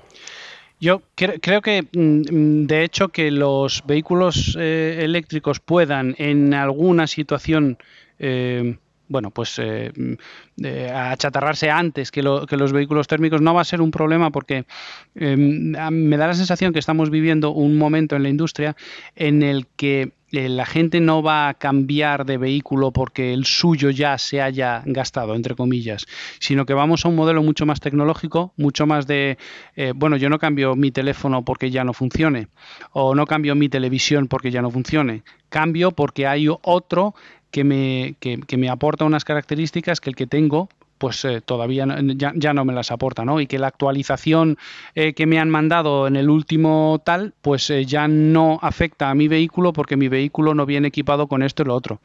Creo que vamos a un modelo en el que la rotación del parque va a ser mm, bastante más rápida y que, y que bueno, pues está, se está telefonizando, por decirlo de alguna manera, ¿no? Nadie, yo creo que entre nosotros seguramente no cambiamos de teléfono porque el anterior no nos valga y hombre, no vamos a cambiar de coche todos los años pero a lo mejor la rotación del parque se acelera y, esto sería pues otro otro otro beneficio de la electrificación del parque que, no solo por electrificarse sino por la tecnología que llevan y por el bueno pues el formato iPad eh, hace que, la, que, que, empiece a ser una de, una de esos, uno de esos objetos que nos apetece tener siempre al día. Sí, esto es interesante porque además eh, habrá disposición de vehículos eléctricos de segunda mano para más gente a precios más económicos y tal como evoluciona la, tecnología con baterías, etcétera, pues irán saliendo vehículos con, más autonomía, con rápidas más cargas, con cargas más rápidas, perdón, y, que seguramente los usuarios de ya de vehículos eléctricos querrán actualizar el suyo y poner el suyo, por ejemplo, a la venta para, para, para espero, ir sacando térmicos de, de la ecuación. Yo quería hacer un. Ah, por, terminar o por avanzar un poco en el punto este estábamos de, grupos, empresas que estaban eh, cambiando o que estaban reaccionando al tema de la movilidad, en que esto yo creo que hemos empezado a raíz del coronavirus, pero bueno, yo creo que hemos ido avanzando ya sobre otros puntos. Mm, yo quería preguntaros, porque hay dos empresas que he visto reacciones diferentes en cuanto al avance en sus estrategias, y hay una que me sorprende y otra que no. La que no me sorprende es, eh, por ejemplo, Ferrari, porque he visto, por ejemplo, que Ferrari pues, va lanzando mensajes de que, bueno, la movilidad ya llegará, yo no tengo prisa, mi negocio ahora mismo es otro, yo no vendo coches como churros. Eh, bueno, sí, llegaremos, pero si tardo 5 o 10 años en llegar, no os preocupéis que nosotros seguiremos haciendo caja, que todavía tenemos muchos clientes de los que quieren un Ferrari y no nos vamos a resentir. Y entiendo que eso es correcto por parte de una marca como Ferrari, porque no tiene que sacar 400 millones de Ferrari todos los años por las puertas de la fábrica. Pero hay una empresa que creo que si llevamos cuatro años haciendo este, este podcast una vez al año, As humans, we're naturally driven by the search for better. But when it comes to hiring, the best way to search for a candidate isn't to search at all. Don't search, match with Indeed. When I was looking to hire someone, it was so slow and overwhelming. I wish I had used Indeed. If you need to hire, you need Indeed. Indeed is your matching and hiring platform with over 350 million global monthly visitors, according to Indeed data, and a matching engine that helps you find quality candidates fast. Ditch the busy work. Use Indeed for scheduling, screening, and messaging so you can connect with candidates faster. And Indeed doesn't just help you hire faster. 93% of employers agree Indeed delivers the highest quality matches compared to other job sites, according to a recent Indeed survey. And listeners of this show will get a $75 sponsored job credit to get your jobs more visibility at Indeed.com slash podcast. That's Indeed.com slash podcast. Terms and conditions apply. Hey guys, it is Ryan. I'm not sure if you know this about me, but I'm a bit of a fun fanatic when I can. I like to work, but I like fun too. It's a thing. And now the truth is out there. I can tell you about my favorite place to have fun Chumba Casino. They have hundreds of social casino style games to choose from, with new games released each week. You can play for free anytime, anywhere and each day brings a new chance to collect daily bonuses. So join me in the fun. Sign up now at ChumbaCasino.com. No purchase necessary. BGW. Void prohibited by law. See terms and conditions. 18 plus. Todos los años decimos la misma. Y si me equivoco porque hay alguna novedad al respecto, pues también me gustaría saberlo porque seguramente vosotros igual estáis más informados. Yo sigo viendo a Toyota desaparecida en el mercado de la electrificación. Mm, la sigo viendo anclado en el mundo de los híbridos. Eh, no he visto, y por eso quiero que me corrijáis si me equivoco, ningún prototipo, concepto. Eh, nada, ningún anuncio, no tiene su ID3 que viene el año que viene o, finales de este año, o sea, es decir, ¿Dónde puñetas está Toyota en esto? ¿Por qué no la estamos viendo? ¿Por qué? Mm, ¿Qué estrategia tiene? Yo siempre pienso que al día siguiente de decir esto va a salir un anuncio diciendo que Toyota presenta su nueva revolución. Eh, no sé, no sé, es que no, no entiendo. O sea, realmente es qué está haciendo Toyota para que esté desaparecida en el mercado, porque creo es una de las más afectadas. Toyota tiene una producción mundial bestial, eh, creo que tiene un parque de ventas en Estados Unidos también muy fuerte, con lo cual pues necesita también eh, dar una respuesta allí, necesita dar una respuesta en Europa, entiendo que necesitará dar una respuesta en Japón. Mm, no sé, mm, ¿hay algo en Toyota que me estoy perdiendo? Toyota nunca ha tenido en, en su diana principal el mercado europeo. Es decir, Toyota. Bueno, eh, pero venden muchos, muchos coches venden en Europa, ¿eh? Sí. Por lo menos yo no, tengo datos. Igual me sacáis un gráfico y dice, mira, está a la cola de todo. Sí, y puede ser, y, puede ser el, la marca número entre el 10 y el 15 en cada uno de los países europeos. Y en cambio vende mucho más en África, vende muchísimo más en Asia y vende muchísimo en América. Entonces, y, y, en su casa en Japón, la electrificación no está tan clara porque hay una serie de tecnologías compitiendo en paralelo. Entonces, que, mañana Toyota pueda presentar su gama eléctrica, pues hombre, no es descartable, pero tampoco eh, parece una de las lo, más posible. Yo sigo insistiendo. llegará tarde cuando la quiera presentar? Es decir, vale, ahora. ¿Tarde a dónde? ¿A Europa? O a África, o a Asia, o a Japón. Es decir, es verdad que hay muchas tecnologías ahora mismo. Pero ¿cuántos vehículos eléctricos se- se venden en África? ¿O en Oceanía? No, si no lo digo, no, no, no, no lo digo por ahora. Es decir, ahora seguramente, pues en África serán cero o parecido a cero, y en Oceanía seguramente, hombre, bueno, no sé, no tengo datos, pero alguno que otro será.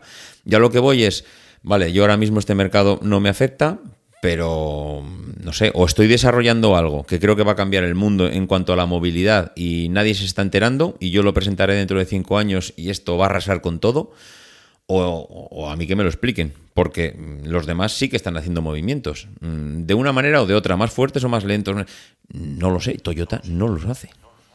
To- Toyota mm, parece estar apostando al hidrógeno. Eh, y, con su gama de híbridos actualmente en el mercado un poco más restrictivo en cuanto al tema de emisiones, multas, etcétera, que comentábamos antes, que es Europa, eh, realmente lo tienen bien, porque con los híbridos van cumpliendo. Van cumpliendo ahora. Para lo que se espera para 2025, no, ya no cumplirían con los híbridos, ya tendrían que añadir algo. Eh, pero bueno, a mí me da la sensación de que Toyota está debe de estar pensando en, mira, voy a dejar a estos, estos pringados pegarse ahí por el eléctrico mientras desarrollo el hidrógeno y de repente les adelanto a todos por la cu- no por la cuneta, pero les hago un interior en la siguiente curva. Eh, Es un poco la sensación que a mí me transmite, pero ojo, esto es sensación, ¿eh? sin datos eh, que, la, que lo aporten, no, no tengo ahí un estudio ni nada. Toyota, de hecho, está, está ya experimentando también con, con Lexus, con el, con el VX300E, que, bueno, tampoco es que sean una maravilla, ¿no? no se han- creo que no se han matado mucho en, el, en, ese eléctrico, pero bueno, ya está haciendo algo. Se comentaba también que tenía bastante investigación en, en baterías de estado sólido, no sé, veremos. Y, y lo, lo lamentable es que con el híbrido, que, que lo vende como electrificado, pues eh, le está funcionando, sí, le está funcionando bastante bien, lamentablemente. Con lo cual tampoco tiene que preocuparse demasiado. Y Ferrari, como comentabas, yo creo que vende otro tipo de producto. Ferrari lo que vende es un coche con unas prestaciones también que ya son muy buenas, con un motor, con un sonido, con un... No creo que tenga que preocuparse de momento demasiado por el eléctrico. No, está claro. Ferrari, Ferrari vende emociones, emociones y sensaciones, y el, el sonido de sus motores forma parte de eso. Y para la producción que tienen no se van a complicar, yo creo. No por ahora, ¿eh? Hombre, Ferrari es el Rolex de, de la, de la industria, ¿no? O sea, no, no tiene mucho. Y, y luego que si hay un fabricante que puede, que puede realmente decir, oye, mira, yo no estoy de acuerdo con esto y ahí os quedáis, en Europa, seguramente ese es Toyota. Mm, Explícate, no, no- no termino de, de pillarte esa frase. Vamos a ver. eh, mm, seguimos pensando que la automoción en África se va a electrificar tarde o temprano. Y seguramente tarde o temprano lo haga, pero a lo mejor pasan 25 o 30 años, tranquilamente. Seguimos pensando que en América, toda América se va a electrificar y recordemos que uno de los primeros vehículos de- de- eh, eléctricos salió de América y era el Chevy Volt, uno de los, mm, quiero decir, de los producidos en masa. Y seguimos pensando que Sudamérica se va a electrificar. Seguimos pensando que toda Asia se va a electrificar y eso no va a pasar pasado mañana. De la misma manera que pensábamos que, que media Europa iba a estar comprando vehículos eléctricos en el 2020 y no ha sido no ha sido así, tampoco va a pasar el resto del mundo. Entonces, si hay una compañía que tenga eh, los arrestos suficientes como para decir, oye, yo dejo un mercado completo, me salgo de Europa y el que quiera comprarse un Toyota en Europa va a tener que usar un importador paralelo, ese es Toyota. Es la única que puede decir, oye, a mí me interesan mucho más los otros cuatro o cinco continentes que Europa. Y luego seguiremos eh, la estela de, bueno, pues de lo que va indicando más o menos Japón, de si el hidrógeno o no hidrógeno eh, puede ser una alternativa viable a la, a la electrificación con baterías. Eh, al final, recordemos que un vehículo de hidrógeno es un vehículo eléctrico que en vez de batería tiene una pila de hidrógeno, o tiene, un depósito de, hidrógeno a presión. Es decir, que es otra manera de, ma- de- de almacenar la energía simplemente. Y no nos olvidemos que los, los, eh, los jugadores globales eh, tienen intereses globales y Toyota posiblemente es uno de los más grandes. General Motors decidió salir de Europa y no tardó prácticamente nada en hacerlo. Y de hecho General Motors fue una de las primeras en, como, como acabo de decir, en lanzar el Chevy Bolt, que fue uno de los primeros vehículos, hecho en Detroit, uno de los primeros vehículos eh, eléctricos producidos en masa y vendido en Europa también, como Opel Ampera. Oye, Ramón, una pregunta. ¿Qué, opinas de todos los estudios y pronósticos que, dicen que para las dos, ponte que 2025, más o menos, es ahí donde está todo el consenso, ¿no? Eh, habrá una paridad de costes y que por tanto de ahí en adelante los eléctricos serán más baratos porque costará bastante menos dinero producirlos, fabricarlos que un, vehículo con un motor gasolina o diésel. Si eso se cumple, que al parecer, viendo la evolución del coste de producción de baterías, etcétera, pues vamos camino de cumplirlo. Eh, ¿Qué puede pasar con esos mercados? Que actualmente pues lo que buscan es eso, son coches robustos, resistentes, que sean fáciles de reparar, que, te aguanten y que, y que, sobre todo que sean baratos, que es lo que va a buscar pues eso, los países en vías de desarrollo, como países africanos, asiáticos, etcétera. Eh, si eso se cumple, que, ¿cómo ves? Porque te has dicho antes 20, 25 años sin electrificarse, tal. Bueno, es un poco exageración, supongo, pero imagínate cómo puede estar la industria del automóvil en estos países eh, para 2030, si se ha cumplido esa paridad de costes y luego siguen abaratándose y resulta que realmente es que es más barato producir eléctricos y por tanto te venden más barato el eléctrico que la gasolina en países africanos. ¿Tú no crees que esto cambiaría rápidamente hacia finales de la década de los años 20? Pues no, te sé decir, Saúl. Ojalá, ojalá sea así, eh, pero no, no, te sé decir qué podría pasar. Yo sigo pensando que que baje, a ver, el único extra coste que tiene un vehículo eléctrico con respecto a uno térmico prácticamente es la batería. La batería. Ya está.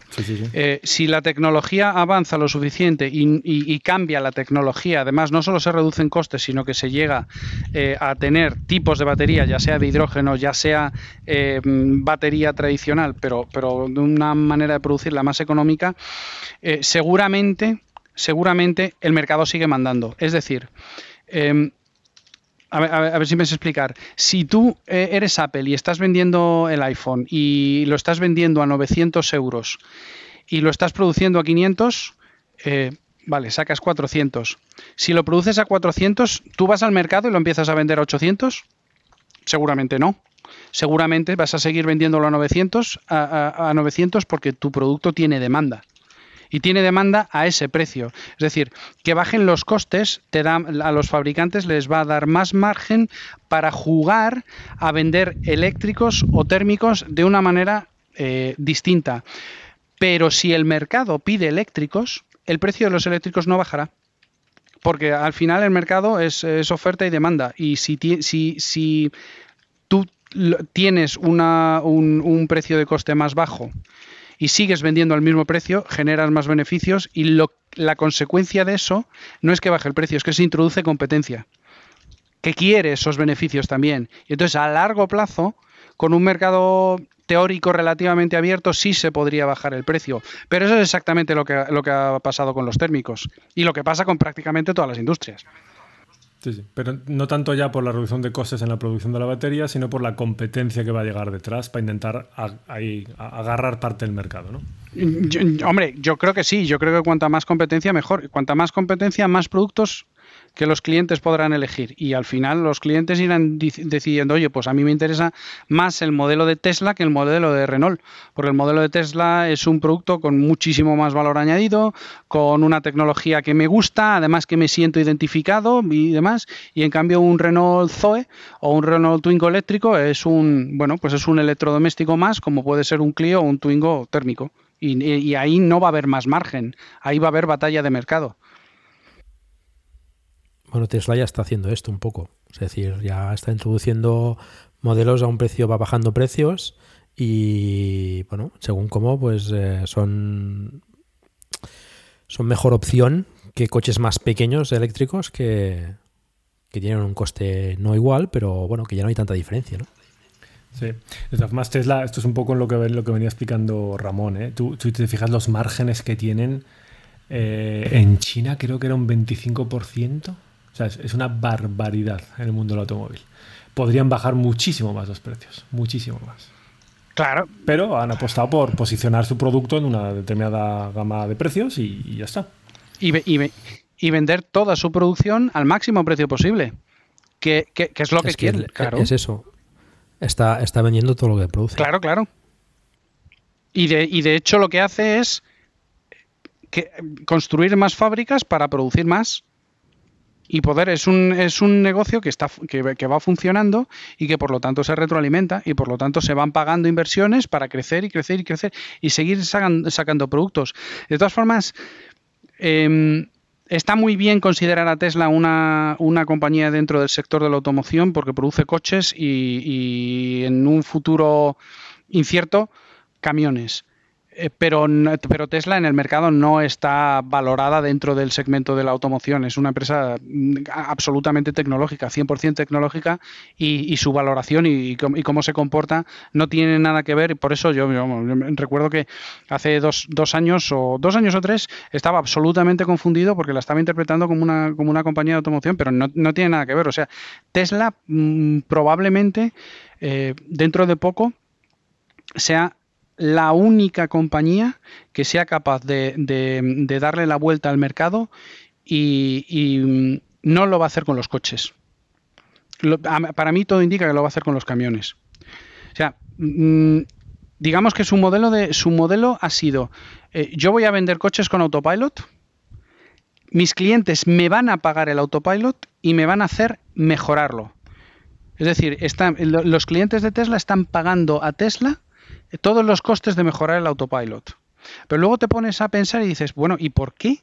O sea, ¿qué necesidad tiene Tesla de invertir en que los coches, cuando lleguen a un supercharger, se, carguen solos, se enchufe la manguera solo? ¿Cuál es? O sea, ¿qué, te cambia eso como propietario de Tesla? Relativamente poco, ¿no? Es parece muy friki. ¿Y por qué, por qué hace todo eso Tesla? ¿Y por qué invierte tanto en la conducción autónoma? Yo creo que, yo creo que realmente Tesla va a mm, poner boca abajo todo el mercado de la distribución y todo el mercado del transporte por carretera. Y que está intentando conseguir eh, el mejor autopilot posible para tener camiones autónomos. Porque al final vosotros tres sois propietarios de un Tesla. Vosotros alquilaríais vuestro robotaxi y lo tendríais ganando dinero para vosotros eh, vuestro propio coche, con lo que os ha costado y con lo que le queréis. Bueno, pues El mío personal, no. Pero yo me compraría otro o otro o un par si me genera ingresos y lo amortizo rápido y empiezo a sacar pasta. Ya, pero es que tú. Pero Tesla no te necesita a ti para eso, lo haría Tesla directamente. Y entonces la pasta la mm, sacaría Tesla. El modelo de negocio ya está, ya está precisamente calculado para que Tesla te cobre a ti lo que tú vas a sacar en una serie de años y a partir de ahí seas tú el que gana, pero a partir de una serie de años. Pero imaginad, imaginad que Tesla lo que hace es decir, oye, pues yo empiezo a poner camiones autónomos. Sí, eso es. Camiones autónomos que además se recargan. Que llegan al supercharger y se recargan solos. Y a partir de aquí me estoy quitando. Me está explotando la cabeza, ¿eh, Ramón? Porque puede tiene sentido lo que dices. Claro. Lo que, pero te quitas, que es que hay una pega, ¿eh? Te quitas a todos los choferes. Que es lo peor de todo. Mira, Tú, Ramón, tú lo sabes, no sé si David y Paco lo, saben, pero yo antes de la presentación era todo movilidad eléctrica, etcétera, pero yo vengo del mundo de transporte y logística, profesionalmente. Eh, y esto, Ramón, tú lo sabes porque lo conversamos una vez que nos reunimos. Em, hay determinados países en Europa, como Holanda, Noruega, Dinamarca, etcétera, en los cuales para un transportista el 55 al 60% del coste es el conductor del camión imagínate si funciona esto que te dice que está diciendo Ramón. Llega Tesla y dice, pues fuera. Fuera ese 60%. Sí, bueno, ese, ese 55-60% es excluido. With lucky landslots, you can get lucky just about anywhere. Dearly beloved, we are gathered here today to. Has anyone seen the bride and groom? Sorry, sorry, we're here. We were getting lucky in the limo and we lost track of time. No, Lucky Land Casino, with cash prizes that add up quicker than a guest registry in that case, I pronounce you lucky. Play for free at LuckyLandSlots.com. Daily bonuses are waiting. No purchase necessary. Void were prohibited by law. 18 plus. Terms and conditions apply. See website for details.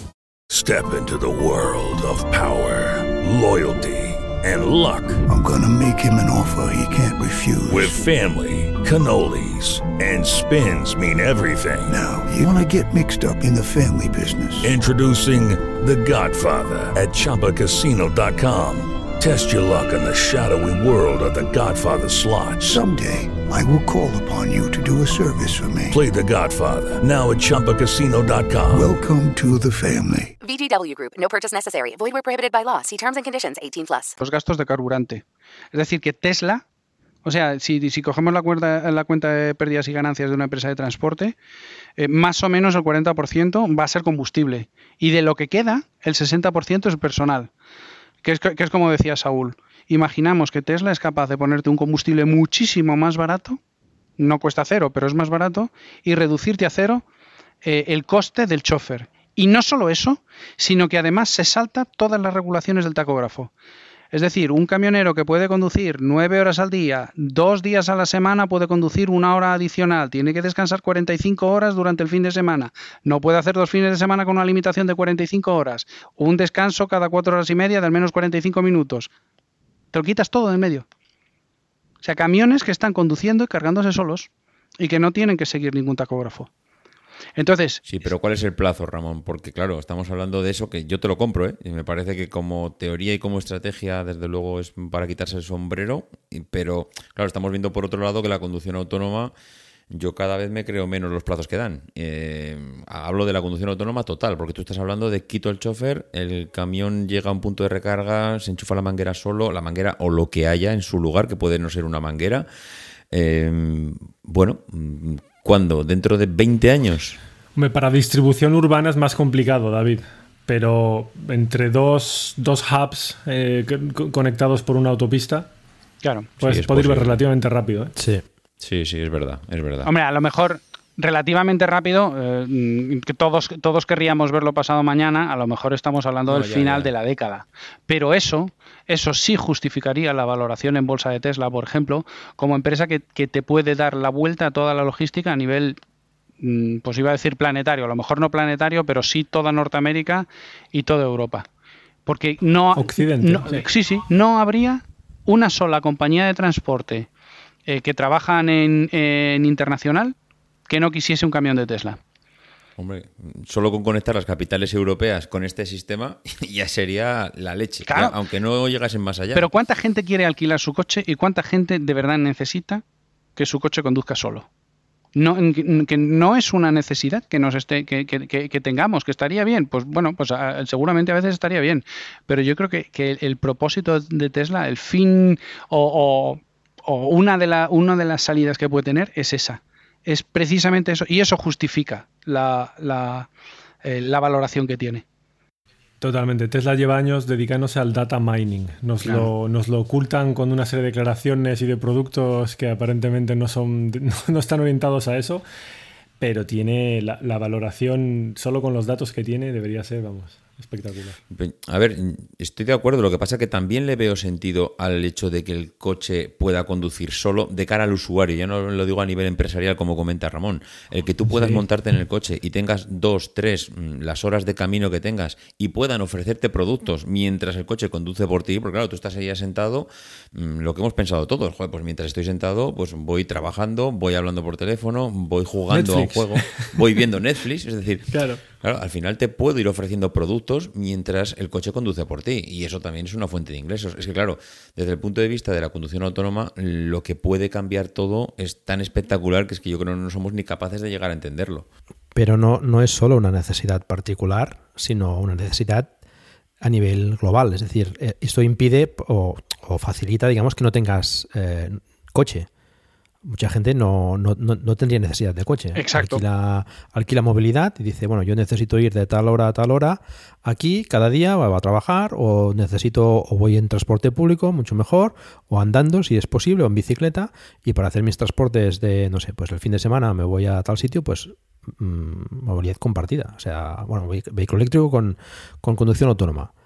Contratas el servicio de ir de, de A a B. Un tren. Sí, pero que va por carreteras por cualquier sitio. ¿eh? Sí, sí, sí, sí, sí, sí, pero que, pero que, que muy poca, muy poca gente se va a gastar 60, 70, 80, 90 mil euros para tener un coche para ir a la playa y que encima, adicionalmente, conduzca el coche para ir a la Sí, playa pero- dos veces al año. Está claro. Bueno, a ver, Mira, hay, hay modelos, o sea, eh, depende también de las necesidades de cada uno. Hay mucha gente, por ejemplo, que solo usa el coche el fin de semana y tiene el coche parado todo el resto de la semana en su garaje. Si, si durante esos cinco días le puede sacar un beneficio que, que puede ser eh, suculento, trabajando, pues no sé, 8 o 12 horas al día, lo que pueda dar la batería haciendo viajes, oye, no es nada desdeñable tampoco, ¿eh? Nosotros tenemos un poco la mentalidad, ¿no? De tener nuestro coche, pues ya tenemos una edad y, y- y hemos crecido siempre ya desde, desde siempre con, con- con tener el coche en propiedad. Ahora es- nosotros, para nosotros es más difícil dejar el coche a alguien, ¿no? Pero mm, con criterios mm, económicos, tú lo piensas y, bueno, salen los números. Claro. Es que además no, no es necesario que lo hagan los particulares. Es decir, como decía, eh, bueno, creo que lo decías eh, tú mismo, eh, Ramón, que, que, bueno, Tesla puede dedicarse a, a, bueno, dedicar parte de la producción a, a montar una flota y, y vender el, el servicio de, de movilidad. Claro, imaginémonos con lo, lo fácil que lo está teniendo Uber y Cabify para implantarse, por ejemplo, en España o en otros países, si encima ya no hay ni conductor. Es, es- es que, es que todas hecho, esas mira- cosas, que ¿cómo vas a coger tú y alquilar tu coche? Sí, pero es la tendencia, ¿eh? O sea, pero ya te digo que no es, no es alquilar tú tu coche, sino tener un coche a disposición. Que Sí, no, sí. Home no lo tienes que poner tú, lo tiene que poner Claro. quien sea, ¿no? De, hecho, mira, Paco, eh, a- esto es una cosa. Cuando lo publiquemos perderé 50.000 suscriptores por haber dicho esto, pero yo básicamente a lo que aspiro es que a hay un día en el que yo saque el móvil o, o cual- el, el- el cacharro que sea que hayamos inventado para entonces y yo pinche un botón y tenga un vehículo eléctrico a- en la puerta de mi casa que me lleva y me trae a lo que yo necesito hacer. Y a partir de ese momento yo no tengo ni un Tesla, ni ningún eléctrico, ni hostias en el garaje. Lo que tengo es un clásico, por ejemplo, un Mustang descapotado de los años 60 o 70, que yo me encargaré de ir restaurando, tal, poniéndole cositas, todo, en plan mi ocio. Y que sacaré el domingo, si no llueve, y si llueve, pues yo me espero el domingo siguiente, para dar un paseíto y poco más. Y lo tendré parado, mimado, mi juguetito, sacándole brillo. Es lo que haré todos los fines de semana, sacarle brillo. Y que si contaminará quieres- un huevo. Y si quieres, incluso ese Mustang. O a lo mejor, efectivamente, a lo mejor, mira, como un Claro. proyecto también súper interesante, electrificarlo. Claro, tal. como- como hay quien electrifica una yo siempre lo he Vespa. dicho. Claro, es lo que yo siempre he dicho, es como quien tiene hoy en día un caballo. Nadie, nadie va con, con un caballo a comprar, ni, al, por- ni a buscar a los niños al cole, nadie va en caballo con él. Pero hay gente que tiene caballos y se lo pasa de puta madre con los caballos dando un paseo el fin de semana o incluso compitiendo. Pues sería lo mismo. Sí, sí, yo creo que la tendencia es esa. Y ya lo hemos comentado más una vez. La, la juventud que viene no, no está pensando en comprarse un coche. Nosotros cuando teníamos 16 años estábamos pensando en a los 18 comprarnos un coche y ahorrar. No están pensando Ahora en la comprar un gente coche ni en conducir. ni en conducir. No, no, Es que mi hija tiene 14 años, es que ni me pregunta. Sí, sí, por, eso que la tendencia es, es claramente esa. Sí, sí. Bueno, pues yo ahí eh, me he encontrado últimamente que los chavales de 18 años sí quieren sacarse el carnet de conducir. No, no piensan en... también es cierto que yo no vivo dentro de una gran ciudad. Bueno, Y- habrá, y- habrá de todo, eh, seguramente. Vale, pero- habrá, de, Mm. habrá de todo, pero no, no piensan, por supuesto, en comprarse un coche. Les flipan los Tesla y les flipan los Koenigsegg y les flipan todo lo... Vale, pero no piensan comprarse, comprarse un coche, pero sí se sacan el carnet. Que a lo mejor es una de esas cosas que serán superfluas dentro de 30 o 40 años. Solo el que tenga el Mustang eléctrico de Saúl podrá utilizar un carnet de conducir. Para sacarlo a pasear el domingo, el abuelo paseando su Mustang. Bueno, pa- para algunos también conducir es, es un placer también, ¿no? Como, Claro. como dice BMW, con lo cual, pues bueno, nosotros seguiremos teniendo nuestro coche para, para conducir. Yo a veces salgo y no sin rumbo concreto. Me, me gusta conducir y saco el coche para, para, para eso, para dar una vuelta. Claro que sí. Y esto, y, Sí, sí. y esto, pues bueno, cada vez supongo que el- el- la juventud, pues bueno, piensa en otras cosas, ¿no? Y piensa a lo mejor pues en comprarse el último modelo de móvil o no sé, o otro tipo de cosas. ¿no? Sí, o la skin del Fortnite. Sí. No, yo creo que la juventud está pensando en los servicios. Es a lo que van dirigidos también por las empresas. Bueno, es que es lo que está, es lo que está viendo en todos sitios. Sí, ¿eh? con sí, sí, sí. Netflix. Y- pero con- es que la, con la movilidad, como bien comentabais, se está convirtiendo también en eso. Ya nada en propiedad, sino es un servicio. Yo, como decía Saúl. Es un servicio, claro. Pago por uso. Sí, sí, totalmente. Y, y todos los modelos que están funcionando así están triunfando, o sea que, vamos, está clarísimo. Bu- bu- Bueno, Paco, mm, realmente las empresas que están aportando movilidad en pago por uso mm, no están triunfando tanto. Eh, de, de- No, bueno. de- de hecho, ahora mm, con la pandemia, que no esperemos que no sea una situación habitual, pero se han ido a pique la mayor parte de ellas, las que no estaban ya. Y yo en Acciona, por ejemplo, tenía su división de movilidad eléctrica con motos eléctricas que estaba lanzando, si no recuerdo mal, en París, en Milán, tenía Madrid, Barcelona, Valencia, Gandía en verano. Y, claro, pues imaginaos una situación de estas. Mm, bueno, ahora es complicado, claro, porque precisamente la palabra compartida, pues bueno, te hace, te genera rechazo, ¿no? Hoy en día, ¿no? Y estás viendo una película, por ejemplo, y ves mucha gente reunida junta y dices, ¿esto cómo puede ser, no? Te, genera ya incluso rechazo. Mm. Con lo cual, pues la gente, esto le, esto le costará. Y el transporte público. claro. Esto, claro, para los, los vehículos compartidos, ahora de momento será un revés. Y bueno, esperemos que cambie esto, ¿no? Esperemos que vaya mejor. Bueno, si os parece, avanzamos un poco. Eh, Ramón, no sé si. Bueno, ya son. Ya no sé cuánto llevamos de podcast, pero ahora llevamos un rato. Eh, sí que quería comentar las, las eh, algunas preguntas que, que, había apuntado también David. lo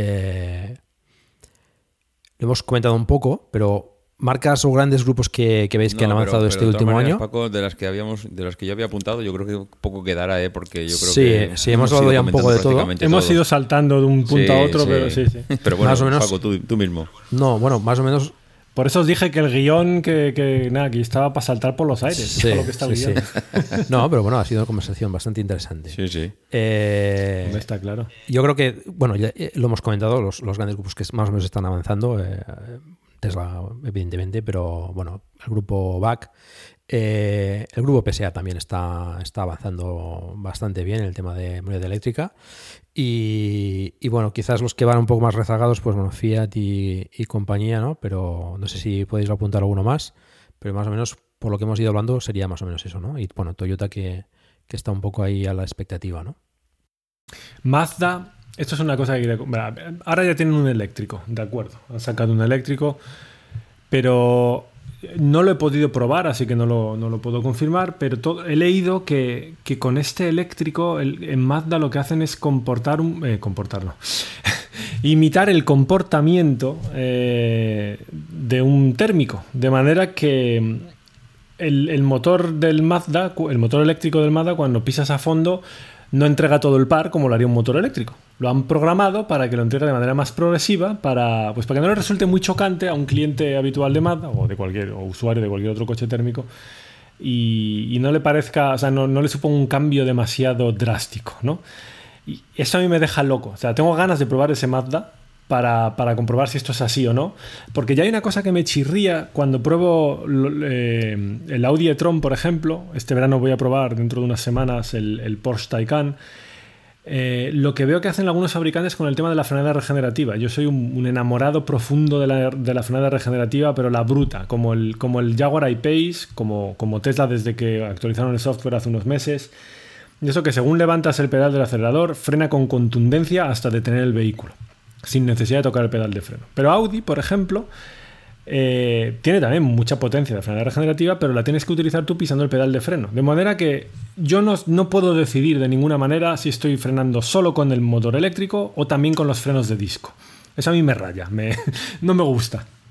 Y entonces veo que Mazda este, este concepto de, de, intentar emular el comportamiento de un térmico con la frenada regenerativa, como decía, pues Mazda lo lleva también al terreno de la aceleración con las prestaciones y la entrega de par de su motor eléctrico. A mí, me deja a cuadros. Yo no sé qué, miedo pueden tener tan, tan, tan marcado a no asustar a sus clientes o a los que están acostumbrados a coches térmicos. No Yo lo veo un sinsentido eso. No, no, no sé qué gracia tiene, sinceramente y tampoco por la batería que tiene y por el precio que, lo venden, tampoco es que se hayan esmerado mucho en, no sé, parece que, que lo hacen sin ganas, ¿no? lo hacen con menos ganas que nosotros quizás, pero Mazda es una de las es una de las compañías más eh, atípicas de, del mundo de la automoción. Es, una, verdaderamente singular, han innovado prácticamente en todos los sentidos siempre. Eh, intentaron eh, bueno, pues lanzar motores rotativos, han intentado hasta el último momento salvar los motores térmicos y lo están consiguiendo con motores que son híbridos, que son motores de gasolina con ciclo diésel. bueno, un, realmente tiene una división de, ingeniería súper potente que además eh, son de los que intentan eh, siempre, bueno, pues pensar, pensar un poco distinto de los demás, ¿no? Que hayan decidido esto, bueno, pues a lo mejor se dan cuenta de su error o no, o a lo mejor ponen un botón en el salpicadero o hay una opción en el, en el cuadro donde tú puedes elegir los settings del, acelerador, ¿no? Eh, recordemos que todos los vehículos térmicos tienen lo que se llama el mapeado del acelerador, que es un poco un traductor de intenciones para el motor, ¿no? El motor no, tiene, no, no hace prácticamente, un motor térmico no hace prácticamente nada de lo, de lo que tú le indicas exactamente eh, con, eh, con, el pie derecho, sino que interpreta lo que quieres y eso es lo que intenta darte. Y además cada uno de, los fabricantes tiene un tacto especial y mm, puedes distinguir qué tipo de coche estás conduciendo o qué fabricante es en función de cómo se comporta este, este tacto de, de acelerador, ¿no? Si se equivocan, pues problema suyo y seguro que ponen un botón para, para recuperarlo. Eso sería lo suyo, poner un botón que diga, bueno, eh, funcionamiento como un térmico y, otro, pues, funcionamiento como un eléctrico, ¿no? O modo sport o modo normal, dígale como quieras, ¿no? Porque, bueno, Electronic y compañía, pues, también tienen sus diferentes modos de, conducción que, que, ya hacen eso. O sea, no, no, no veo la necesidad de limitar el motor eléctrico para que funcione como un térmico. No, no lo veo, no lo veo. En fin, eh, a mí me gustaría comentar también el tema del, software en los vehículos, que, por parte de las marcas, que bueno, lo he comentado también un poco antes, creo que Ramón, eh, que bueno, Tesla es una empresa tecnológica y, de hecho el coche pues eh, es, lo dice mucha gente, ¿no? Es un ordenador con ruedas. Volkswagen, por ejemplo, pues está también yendo en esta línea, está teniendo problemas con, con, su software y esto mm, se ha dado cuenta que no es tan fácil.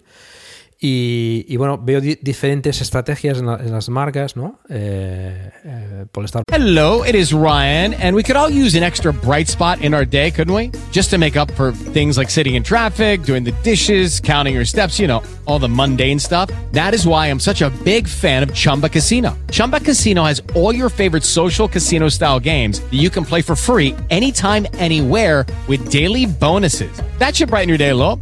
Actually, a lot. So sign up now at chumbacasino.com. That's chumbacasino.com. No purchase necessary. BGW. Void were prohibited by law. See terms and conditions 18 plus. Judy was boring. Hello. Then Judy discovered chumbacasino.com. It's my little escape. Now Judy's the life of the party. Oh, baby. Mama's bringing home the bacon. Whoa. Take it easy, Judy.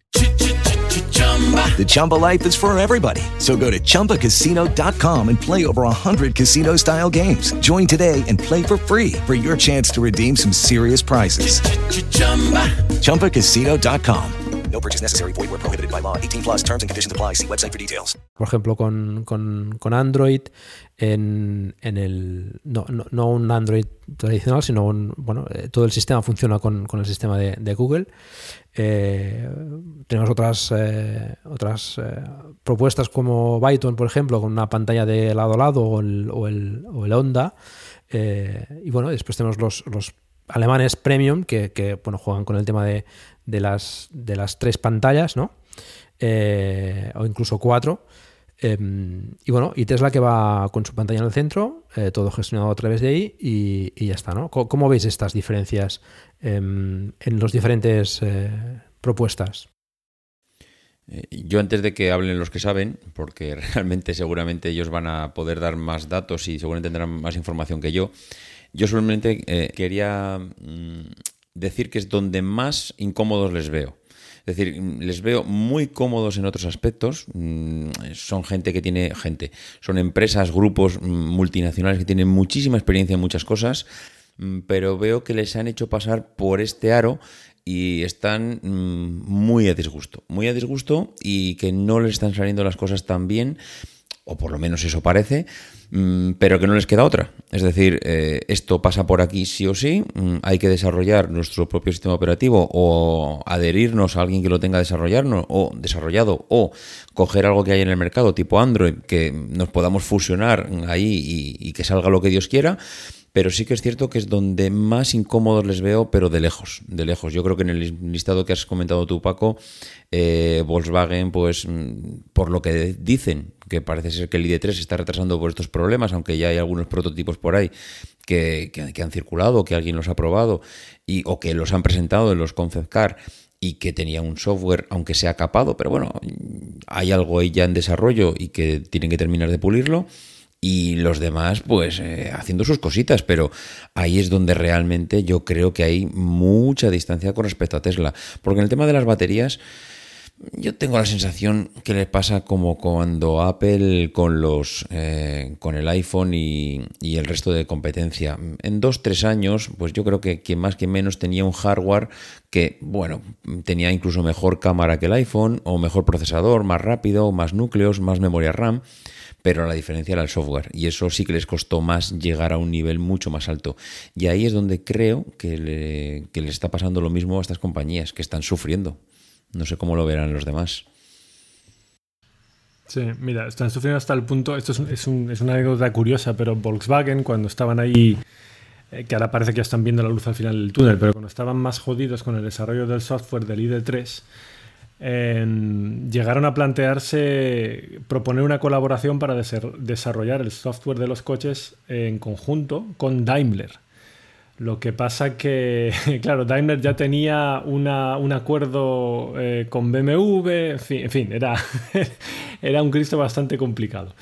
Eh, aquí la, clave, yo creo, con eso del desarrollo del software de los vehículos está en el tema de, esto lo comentamos hace un rato en, aquí en el podcast, el, el, tema del control de los datos, el data mining. O sea, esto es una cosa, son conscientes de que es una gran parte del negocio a futuro y claro, no pueden, tampoco pueden permitirse dejárselo a otros. No lo pueden externalizar o no sería, pues, desde el punto de vista de un plan de desarrollo de negocio demasiado aconsejable. Eh, y lo suyo sería poder desarrollar cada uno su propio software para tener su, propio control sobre los datos de sus coches. Es una cuestión bastante compleja, la verdad. Bueno, de hecho, eh, creo recordar, no sé cuándo no sé, en algún otro episodio, en algún otro podcast lo he llegado a escuchar, que Tesla, mm, alguien demandaba, oye, pero CarPlay de, de Apple, ¿cuándo va a estar integrado con, con Tesla? Y, nunca. Bueno, yo, yo, eso es, yo soy de la opinión que no estará nunca jamás no, integrado no porque Tesla no, no, le interesa. Eso es. Ni tiene necesidad y yo creo que no les interesa además compartir tecnología porque serán competencia. Se ha hablado muchas veces y de hecho, mira, es una de las cosas que nunca hemos comentado aquí. De Apple siempre se lleva diciendo de hace cinco años que, que, si el coche de Apple, que al final no es un coche, que es una plataforma, que no es una plataforma, que es, que es CarPlay, que no, que no es CarPlay, que es, que es algo que está desarrollando, que, que los coches de Apple se ven por ahí, que hay eh, ciudades donde se puede ver. Bueno, llevamos ya cinco años con el tema del coche de Apple. Apple no presenta nada. Los rumores dicen que este año Apple viene con sus gafas y poco más, y que del coche aquí no hay nada.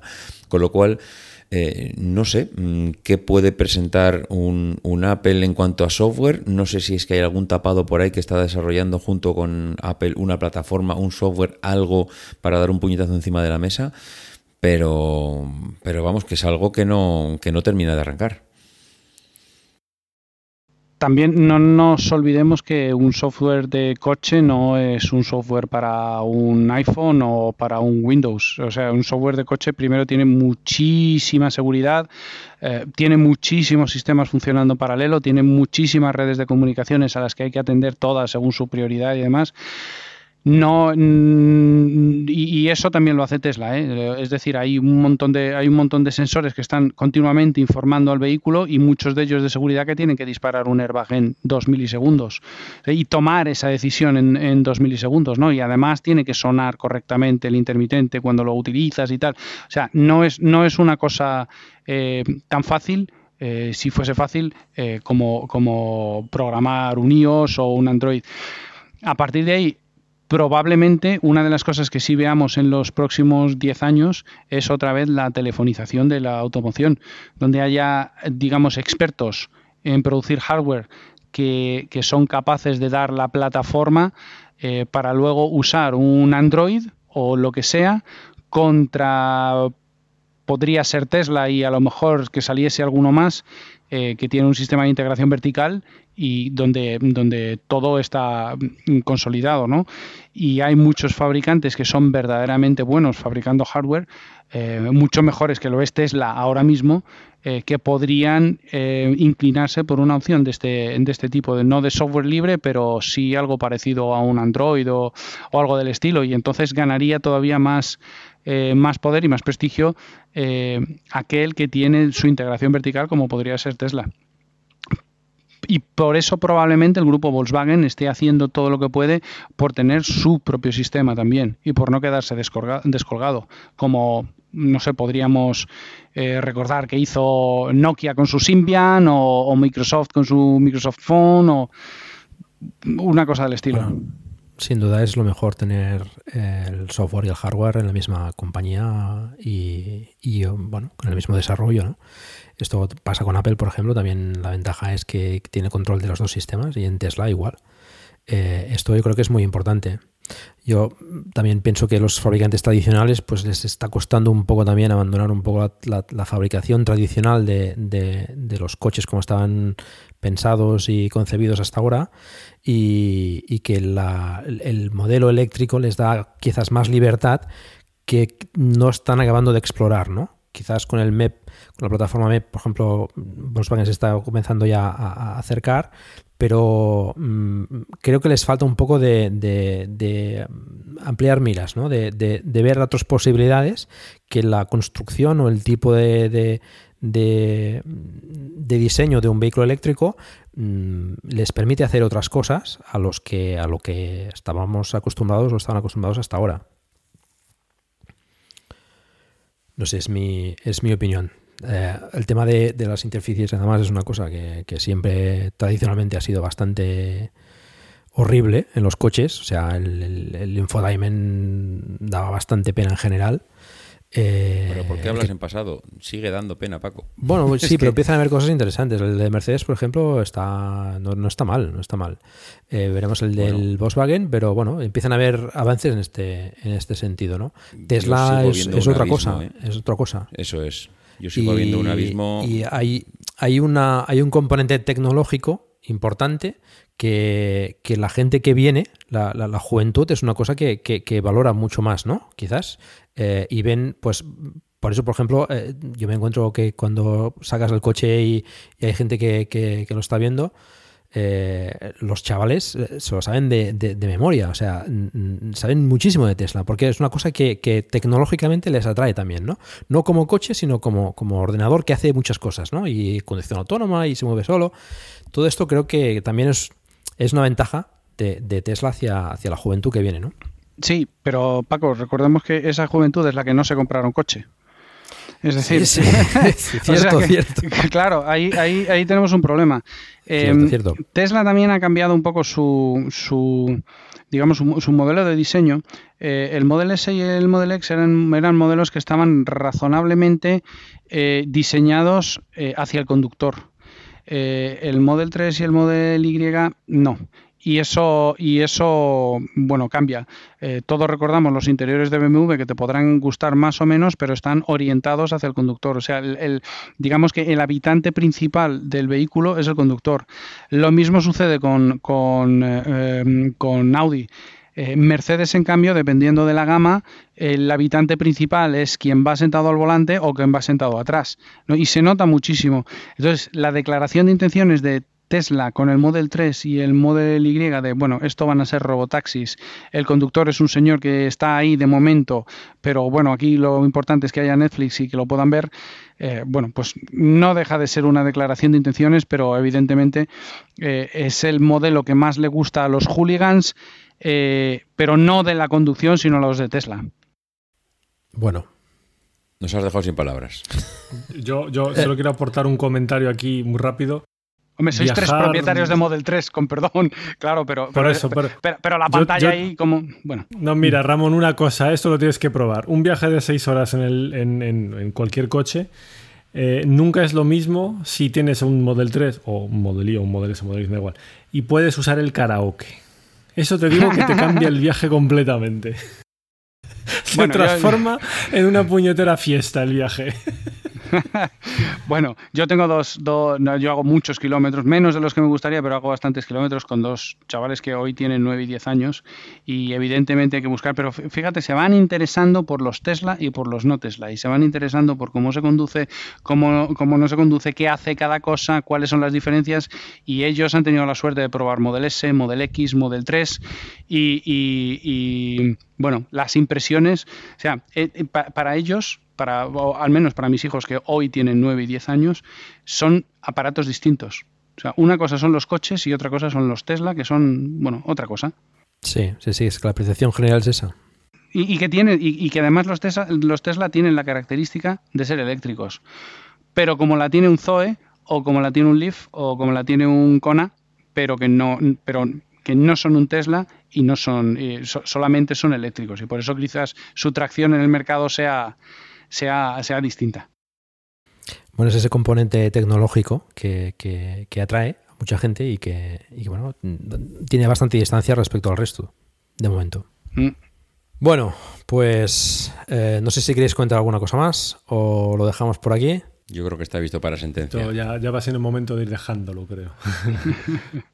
o sea que no, no vamos a entrar a comentar las diferencias de precios entre térmicos y eléctricos, ¿no? eso lo dejamos para, el año que viene.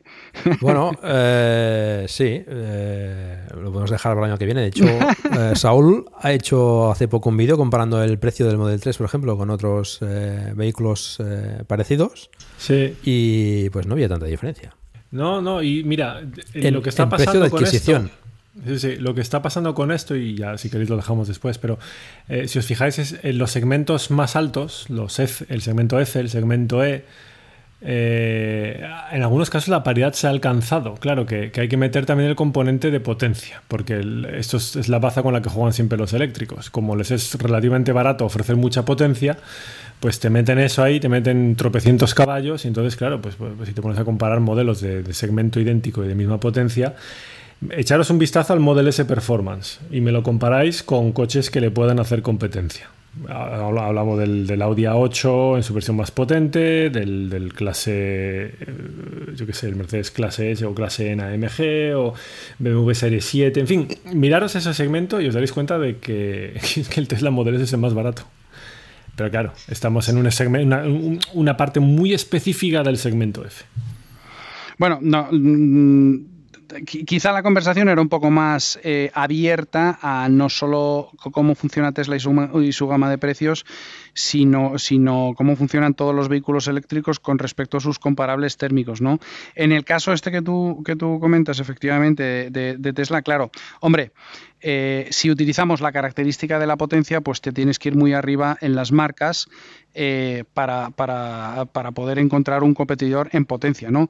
Eh, pero bueno, eso tiene dos, dos uh, contraargumentos que son muy simples. El primero, si tú te coges, por ejemplo, el Audi A4, eh, se vende el más del 50%, ahora ya no, pero más del 50% se vendía en carrocería familiar.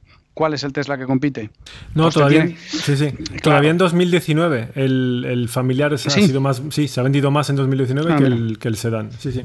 Pero no, pero no solo eso, si te coges las cifras del 18 y el 19, la motorización más vendida del Audi A4 es la 2.0 TDI E-Clean de 120 mm. caballos. Y después es la de... Entonces, claro, vamos a hacer la comparación al contrario y decimos, venga, pues yo quiero una 4 de 120 caballos, que es el que compra el 80% de la gente. ¿Cuánto me cuesta irme a Tesla? O, mm. puedes hacer la, o, puedes hacer la comparación en vez de decir por potencia, oye, pues vamos a. El manidísimo argumento de, venga, bueno, pues que quiero que tenga al menos 600 kilómetros de autonomía o 600 litros de maletero. ¿No? Claro, claro. Sí, por eso te decía que lo que hacen los, los eléctricos es ofrecer un montón de potencia, porque es lo que les es el valor que pueden añadir. Sí, es el, es el valor que pueden añadir que el público no estaba pagando antes. Es decir, si al final si el 80% de los que se compran una, una 4 se lo compran de 120 caballos, pues realmente... Bueno, eso y, que, claro, comparamos precios de, list price, o sea, precios de... Eh, precios públicos que luego no son reales, porque sabes que en cuanto pones un pie en un concesionario, no en los de Tesla, pues ya tienes un 15% de descuento en el bolsillo y With lucky landslots, you can get lucky just about anywhere. Dearly beloved, we are gathered here today to. Has anyone seen the bride and groom? Sorry, sorry, we're here. We were getting lucky in the limo and we lost track of time. No, Lucky Land Casino, with cash prizes that add up quicker than a guest registry. In that case, I pronounce you lucky. Play for free at LuckyLandSlots.com. Daily bonuses are waiting. No purchase necessary. Void where prohibited by law. 18 plus. Terms and conditions apply. See website for details. Judy was boring. Hello. Then Judy discovered ChumbaCasino.com. It's my little escape. Now Judy's the life of the party. Oh, baby, Mama's bringing home the bacon. Whoa, take it easy, Judy. The Chumba life is for everybody. So go to ChumbaCasino.com and play over 100 casino style games. Join today and play for free for your chance to redeem some serious prizes. ChumbaCasino.com. No purchase necessary. Void where prohibited by law. 18 plus terms and conditions apply. See website for details. Lógicamente, cuanto más equipada sea la versión o cuanto más eh, eh, eh, em, cuanto más potente sea el motor, más descuento te hacen porque lógicamente son vehículos que tienen ma- mayor margen, ¿no? Para mí, sobre todo, eh, mm, digo, repito de nuevo, Tesla está un poco al margen porque está en otra liga, ¿no? Compite con otro producto que realmente quizás ahora mismo no tenga competencia. Pero el problema es el precio de todos los que no son Tesla y cómo compiten con sus con sus eh, eh, con sus bueno equivalentes con motor térmico y, y lo que hablábamos antes de cuánto va a tardar la tecnología en permitir que se estabilicen los precios en niveles de térmicos que no que para comprarte un eléctrico no tengas que pagar 200.000 kilómetros eh, de combustible el primer día esa es Bueno, no es, no es tanto así ya, ¿eh? pero eh, sí que hay una, diferencia importante. No es, no es lo mismo un Zoe que un Clio, por ejemplo, pero bueno, en, este tiempo que llevamos con, el podcast, por ejemplo, estos 3 o 4 años, pues el Zoe ha aumentado la batería, ha aumentado la autonomía, mm, se va acercando más, ¿no? Y el tema de las baterías y la, bueno, el, el coste que tienen las baterías ha ido bajando y, y seguirá bajando, sin duda. Esto eh, eh, es cuestión de cuándo llegaremos a ese punto. Sí, sí, no, no, que se van acercando y que, y que eh, eh, claro, la cuestión es, bueno, ¿compro ya o se van a acercar? ¿Hay un cambio de tecnología en ciernes que va a, realmente cambiar los precios o no? Eso es lo que, eso es lo que realmente int- interesa saber, ¿no? Porque si no, es como el, creo que es el MacBook Pro de, de- David, que siempre, al final siempre se lo compra, no se lo compra eh, porque sale otro o no sale. Esa es la pregunta del millón, pero en el avance que hemos visto estos, estos años y lo que se prevé, eh, mm, yo creo que no tardaremos demasiado. ¿eh? Bueno, se apuntaba a 2025 a que habría paridad, ¿no, Saúl? Era más o menos la, la ficha en la que más o menos coinciden la mayoría de... Más, de- claro. Va- más o menos, lo que pasa que es lo que os decía antes, que, que va por segmentos. Habrá segmentos, eh, los más altos, F, E, donde quizás se alcanza antes, bueno, de hecho se está alcanzando, Eh, pero luego ya para los segmentos pequeños, B y A, quizás nos metamos en un par de años después, 2026, 2027, todo depende del coste de fabricación de las baterías, realmente. Y esto es, o sea, si os fijáis ahora, realmente tú te paras a pensar en, los precios que, está que se están viendo en segmentos B, como con el, pues Peugeot 208, el Opel Corsa eléctrico, etc. y dices, vamos a ver, estos coches tienen una batería de 50 kilovatios hora, que en el peor de los casos les está costando unos 7.000, 8.000, eh, venga, ponte 10.000 euros al fabricante. Y tú les ves que antes de ayudas son, son coches que andan por. ¿Cuánto eran? ¿Eran 30.000 euros? Creo, me suena, Sí. ¿eh? Por ahí andan. Y Sí, tú sí, dices, bueno, y un Corsa gasolina o un 208 gasolina me lo venden por 10 o 12.000, 12.000 yo creo. Me lo pueden vender por 12 o 14, yo qué sé. O sea, cuando, tú ves el precio del gasolina más barato y lo comparas con el del eléctrico más barato, ahí van mucho más de 10.000 euros de diferencia.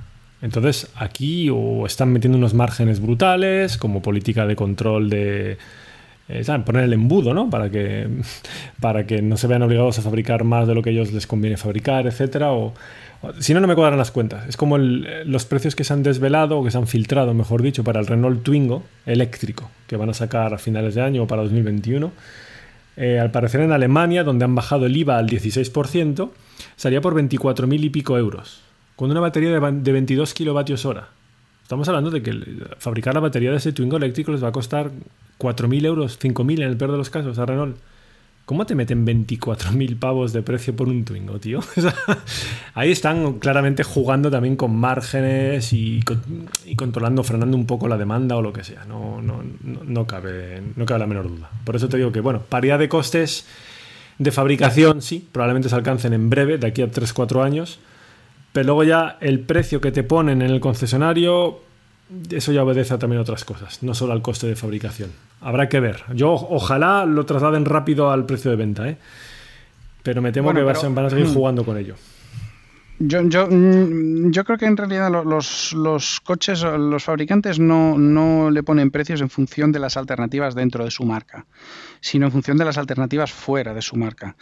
Eh, mm, ahora mismo todavía no estamos en un momento, yo creo, ¿eh? no estamos en un momento en el que un potencial comprador de vehículo eh, no tenga decidido antes del vehículo si lo va a comprar térmico o eléctrico. Es una decisión que, está tomada antes de ponerte a decidir si al final te, compras el Corsa o el Clio. Entonces, lo que tiene, más lógica, el, el Twingo o el Zoe, el Zoe seguramente no va a competir con el Clio. No, no, no, no quieren que rivalicen entre ellos porque el cliente eh, no los ve como opciones. Una cosa es si yo quiero un eléctrico, otra cosa es si yo quiero un térmico. La cuestión es que el Zoe sí tiene que competir con el e-Corsa o con el E208. Entonces hay que, hay que ponerle un precio que sea acorde a la competencia, no compitiendo con tu alternativa térmica dentro de tu marca. Y por eso los precios se mueven así. Sí, claro, Sí, sí, tiene, bueno, tiene sentido, lo explica bastante bien, claro. Mm. Los precios, de hecho, son, son bastante parecidos. Claro, claro pero, pero, eh, y de hecho a nadie le interesa rebajarlo 3.000 euros. Porque ¿para qué quieres tú vender muchos más coches ganando 3.000 euros menos que tu vecino?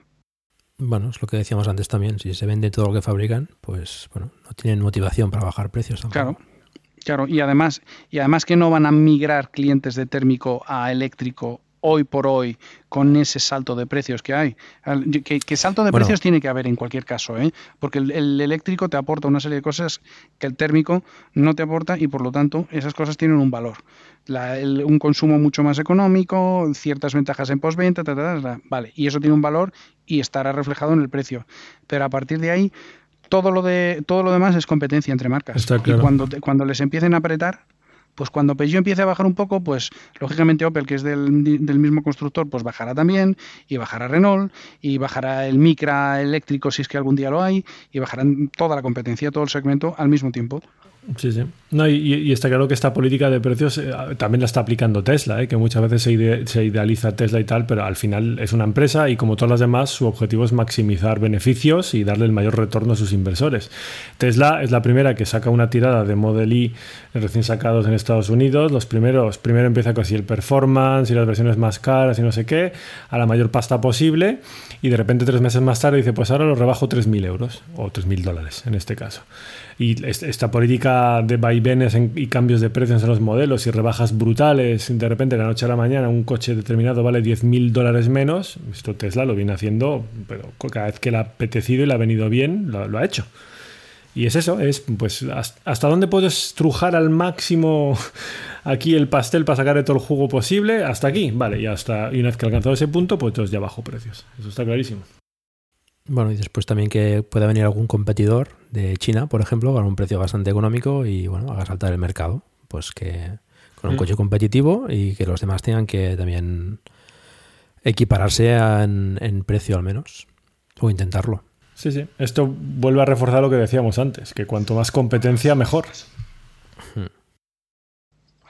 Sí, eso, eso, eso sería un poco como decir que Dacia es capaz de mover el precio de los Clios y de los Corsas y de los tal, porque no es chino, pero es un fabricante, vamos a decir, low cost con una calidad distinta.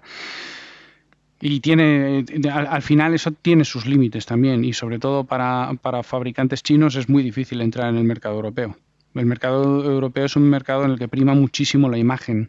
Sobre todo hay mucha gente que compra eh, imagen de marca y comprarte un coche chino así de entrada, eh, pues seguramente que serán buenísimos, pero no encaja de entrada con la cultura europea.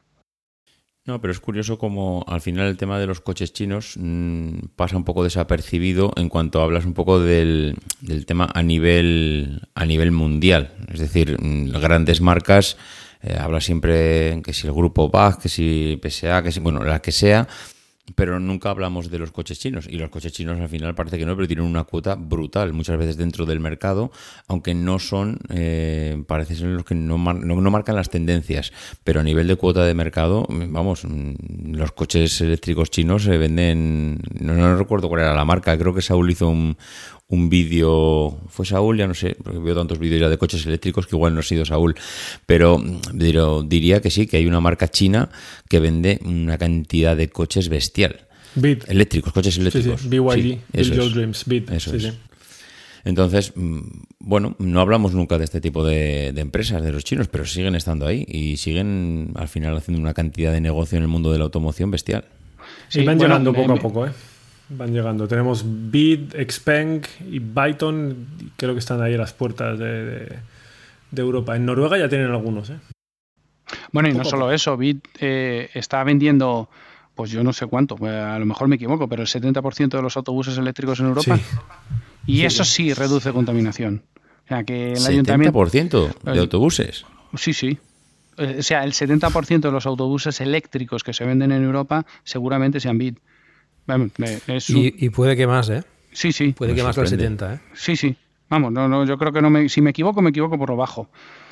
Pero, pero- y un autobús urbano, como son los autobuses eléctricos, lógicamente no- son urbanos, no son interurbanos, eh, eh, reduce muchísimo la contaminación. Sí, sí. Las grandes flotas es donde más se puede actuar para reducir rápidamente la contaminación. De hecho, es sorprendente que se hayan dedicado primero a evolucionar la tecnología para vehículos particulares, que están el 98% del tiempo parados. Eh, Exactamente. sí, sí, lo que más resultado te trae son las flotas, taxis, furgonetas de reparto, autobuses, eh, etcétera. Sí, pero mira, fí- fíjate, me alegro que, que saques este argumento. Las furgonetas de reparto en España eh, es, un, es un, bueno, un segmento del mercado donde los eh, vehículos eléctricos, sobre todo las de última milla, ¿eh? donde los vehículos eléctricos tienen, bueno, una, yo, yo creo que encajan perfectamente y en cambio no se pueden comprar. En España hay una, hay una limitación para todos los vehículos industriales eh, que por encima de dos toneladas de peso Por máximo autorizado, por el peso, por el GVM, por el peso máximo autorizado, eh, necesitas tener tarjeta de transporte. Y eso tiene una serie de implicaciones. Eh, tiene implicaciones a nivel de sueldos, tiene implicaciones a nivel de seguros, tienes que llevar la tarjeta de servicio público, demás, todas esas cosas. Y eso es imposible de cumplir para un eléctrico, porque un eléctrico ya de por sí pesa más de dos toneladas, con lo cual es imposible que su masa máxima autorizada sea menor de dos toneladas. Entonces, no se pueden desplegar en España. Así de sencillo. Bueno, eso también está cambiando, ¿eh? hay eléctricos que ya pesan menos, eh, pero bueno, eh, está claro que hay, hay que adaptarlo. Si tú quieres tener baterías de 400 o 500 kilos en una furgoneta, pues tienes que adaptar eso para poder permitir el despliegue, porque si no, pues ahí tienes el cuello de botella que acabas Hombre, de, lo- de describir. Lo lógico, lo lógico sería que esa normativa descontase el, el peso de la batería, ¿no? Eso es, que es un hándicap eso que, que- que tiene por ser eléctrico. Bueno, pues, pues como Claro. no sucede, pues en España Claro, no, claro. No, no, pero Mm. si quieres fomentar el uso de esa tecnología, pues es una cosa que tienes que tener en cuenta, está claro. Sí, sí. Y descontar Ujú. ese peso o, en fin, encontrar la fórmula que sea. Sí, exacto. Topamos de nuevo con la regulación y con la burocra- burocracia. no me hagas hablar, Paco. Bueno, llevamos más de dos horas. Yo creo que esto es. Sí, venga, Paco, despídenos. creo que venga. lo podemos dejar, lo podemos dejar aquí. Eh, bueno, pues eh, gracias a todos por participar. Eh, creo que, que, bueno, ha sido una conversación bastante interesante. Eh, creo que bueno, se acercará las dos horas, más o menos, de, de podcast, con lo cual, pues bueno, tenéis ahí para, eh, para disfrutar un buen rato y quizás escucharlo más de una vez, porque bueno, se han comentado cosas muy interesantes. Eh, bueno, pues lo dicho, gracias por participar. Eh, si queréis comentar dónde os pueden encontrar, empezamos por ti, Saúl, si quieres. Bueno, para, para contactarme, dices. O... Sí, bueno, sí, bueno, para eh, tu canal de YouTube, el podcast, eh, tu Twitter. Eh, Sí, bueno, a ver. Eso es, ya sabéis que me podéis encontrar en, en redes sociales. Yo, bueno, mis favoritas siempre han sido YouTube y Twitter. YouTube para compartir vídeos, Twitter para compartir información. Estoy presente en Instagram también, pero no, no le hago mucho caso. Así que si tenéis dudas y preguntas, la mejor es, es Twitter. Estupendo. Eh, Ramón. Joder, pues yo soy el anti-Saúl otra vez. Yo no tengo redes sociales. no estoy ni en YouTube, ni en Twitter, ni en Facebook, ni en Instagram, Bueno, ni en ningún pues- sitio. Así que si alguien quiere hacer algún comentario, yo creo que lo más práctico es que lo haga a través de, de los grupos de Telegram de Plug and Drive o de Perspectiva, que, que, bueno, los sigo y si, y si hay una mención, pues eh, bueno, pues estaré encantado de, de- de leerla y de responderla si, si fuese el caso. Perfecto. Y bueno, David, también te Bueno. conocen perfectamente. Sí, yo, yo también algo, algo por redes sociales sí que estoy. Yo creo que a mí me tienen fichado y nada, por en Twitter ya, ya creo que, no sé, le he dado tantas veces ya eh, la, la ubicación, la dirección, todo, que bueno, es, es casi complicado que no me eso. Pero bueno, arroba maxatiné y, y los comentarios también del podcast y en los grupos de Telegram y por todos sitios. Hoy en día yo creo que estamos localizadísimos. Y nada, nada, pues como dice Paco, un, un auténtico placer estar con vosotros. Como siempre, una gozada escuchar a gente que sabe tanto de automoción y bueno, pues a esperar al del año que viene. Esperemos que sea un, un episodio sin pandemia por medio. Esperemos, esperemos. Esperemos. Venga, gracias y buenas noches. Un placer, contando los días para el año que viene. Hasta luego. Un placer. Hasta luego. Adiós, adiós. Recordaros el grupo de Telegram donde charlamos sobre el vehículo eléctrico en general y en el que estáis invitados a participar, por supuesto. Encontraréis el enlace en la página del programa, ya sabéis, emilcar.fm barra drive. No me canso de pediros eh, audios si queréis eh, compartir vuestra experiencia con, con vuestro vehículo eléctrico o si pensáis comprar uno o bueno, vuestras dudas, vuestras sugerencias, pues bueno, bienvenidas son. Y bueno, esto es todo. Muchas gracias por el tiempo que habéis dedicado a escucharnos. Os recuerdo que hagáis difusión del vehículo eléctrico en la medida de vuestras posibilidades. Por ejemplo, recomendando este podcast o haciendo una reseña en, en iTunes. Espero también vuestros comentarios en la página del programa, emilcar.fm barra drive. Recordad, se escribe plug and drive, donde también podréis encontrar los medios de contacto conmigo y conocer los otros podcasts de la red. Un saludo y hasta pronto.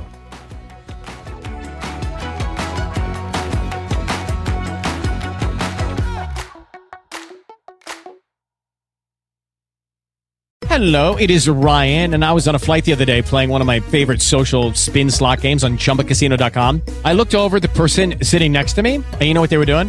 They were also playing Chumba Casino. Coincidence? I think not. Everybody's loving having fun with it. Chumba Casino is home to hundreds of casino style games that you can play for free anytime, anywhere, even at 30,000 feet. So sign up now at chumbacasino.com to claim your free welcome bonus. That's chumbacasino.com and live the Chumba life. No purchase necessary. Group. Void prohibited by law. See terms and conditions. 18 plus.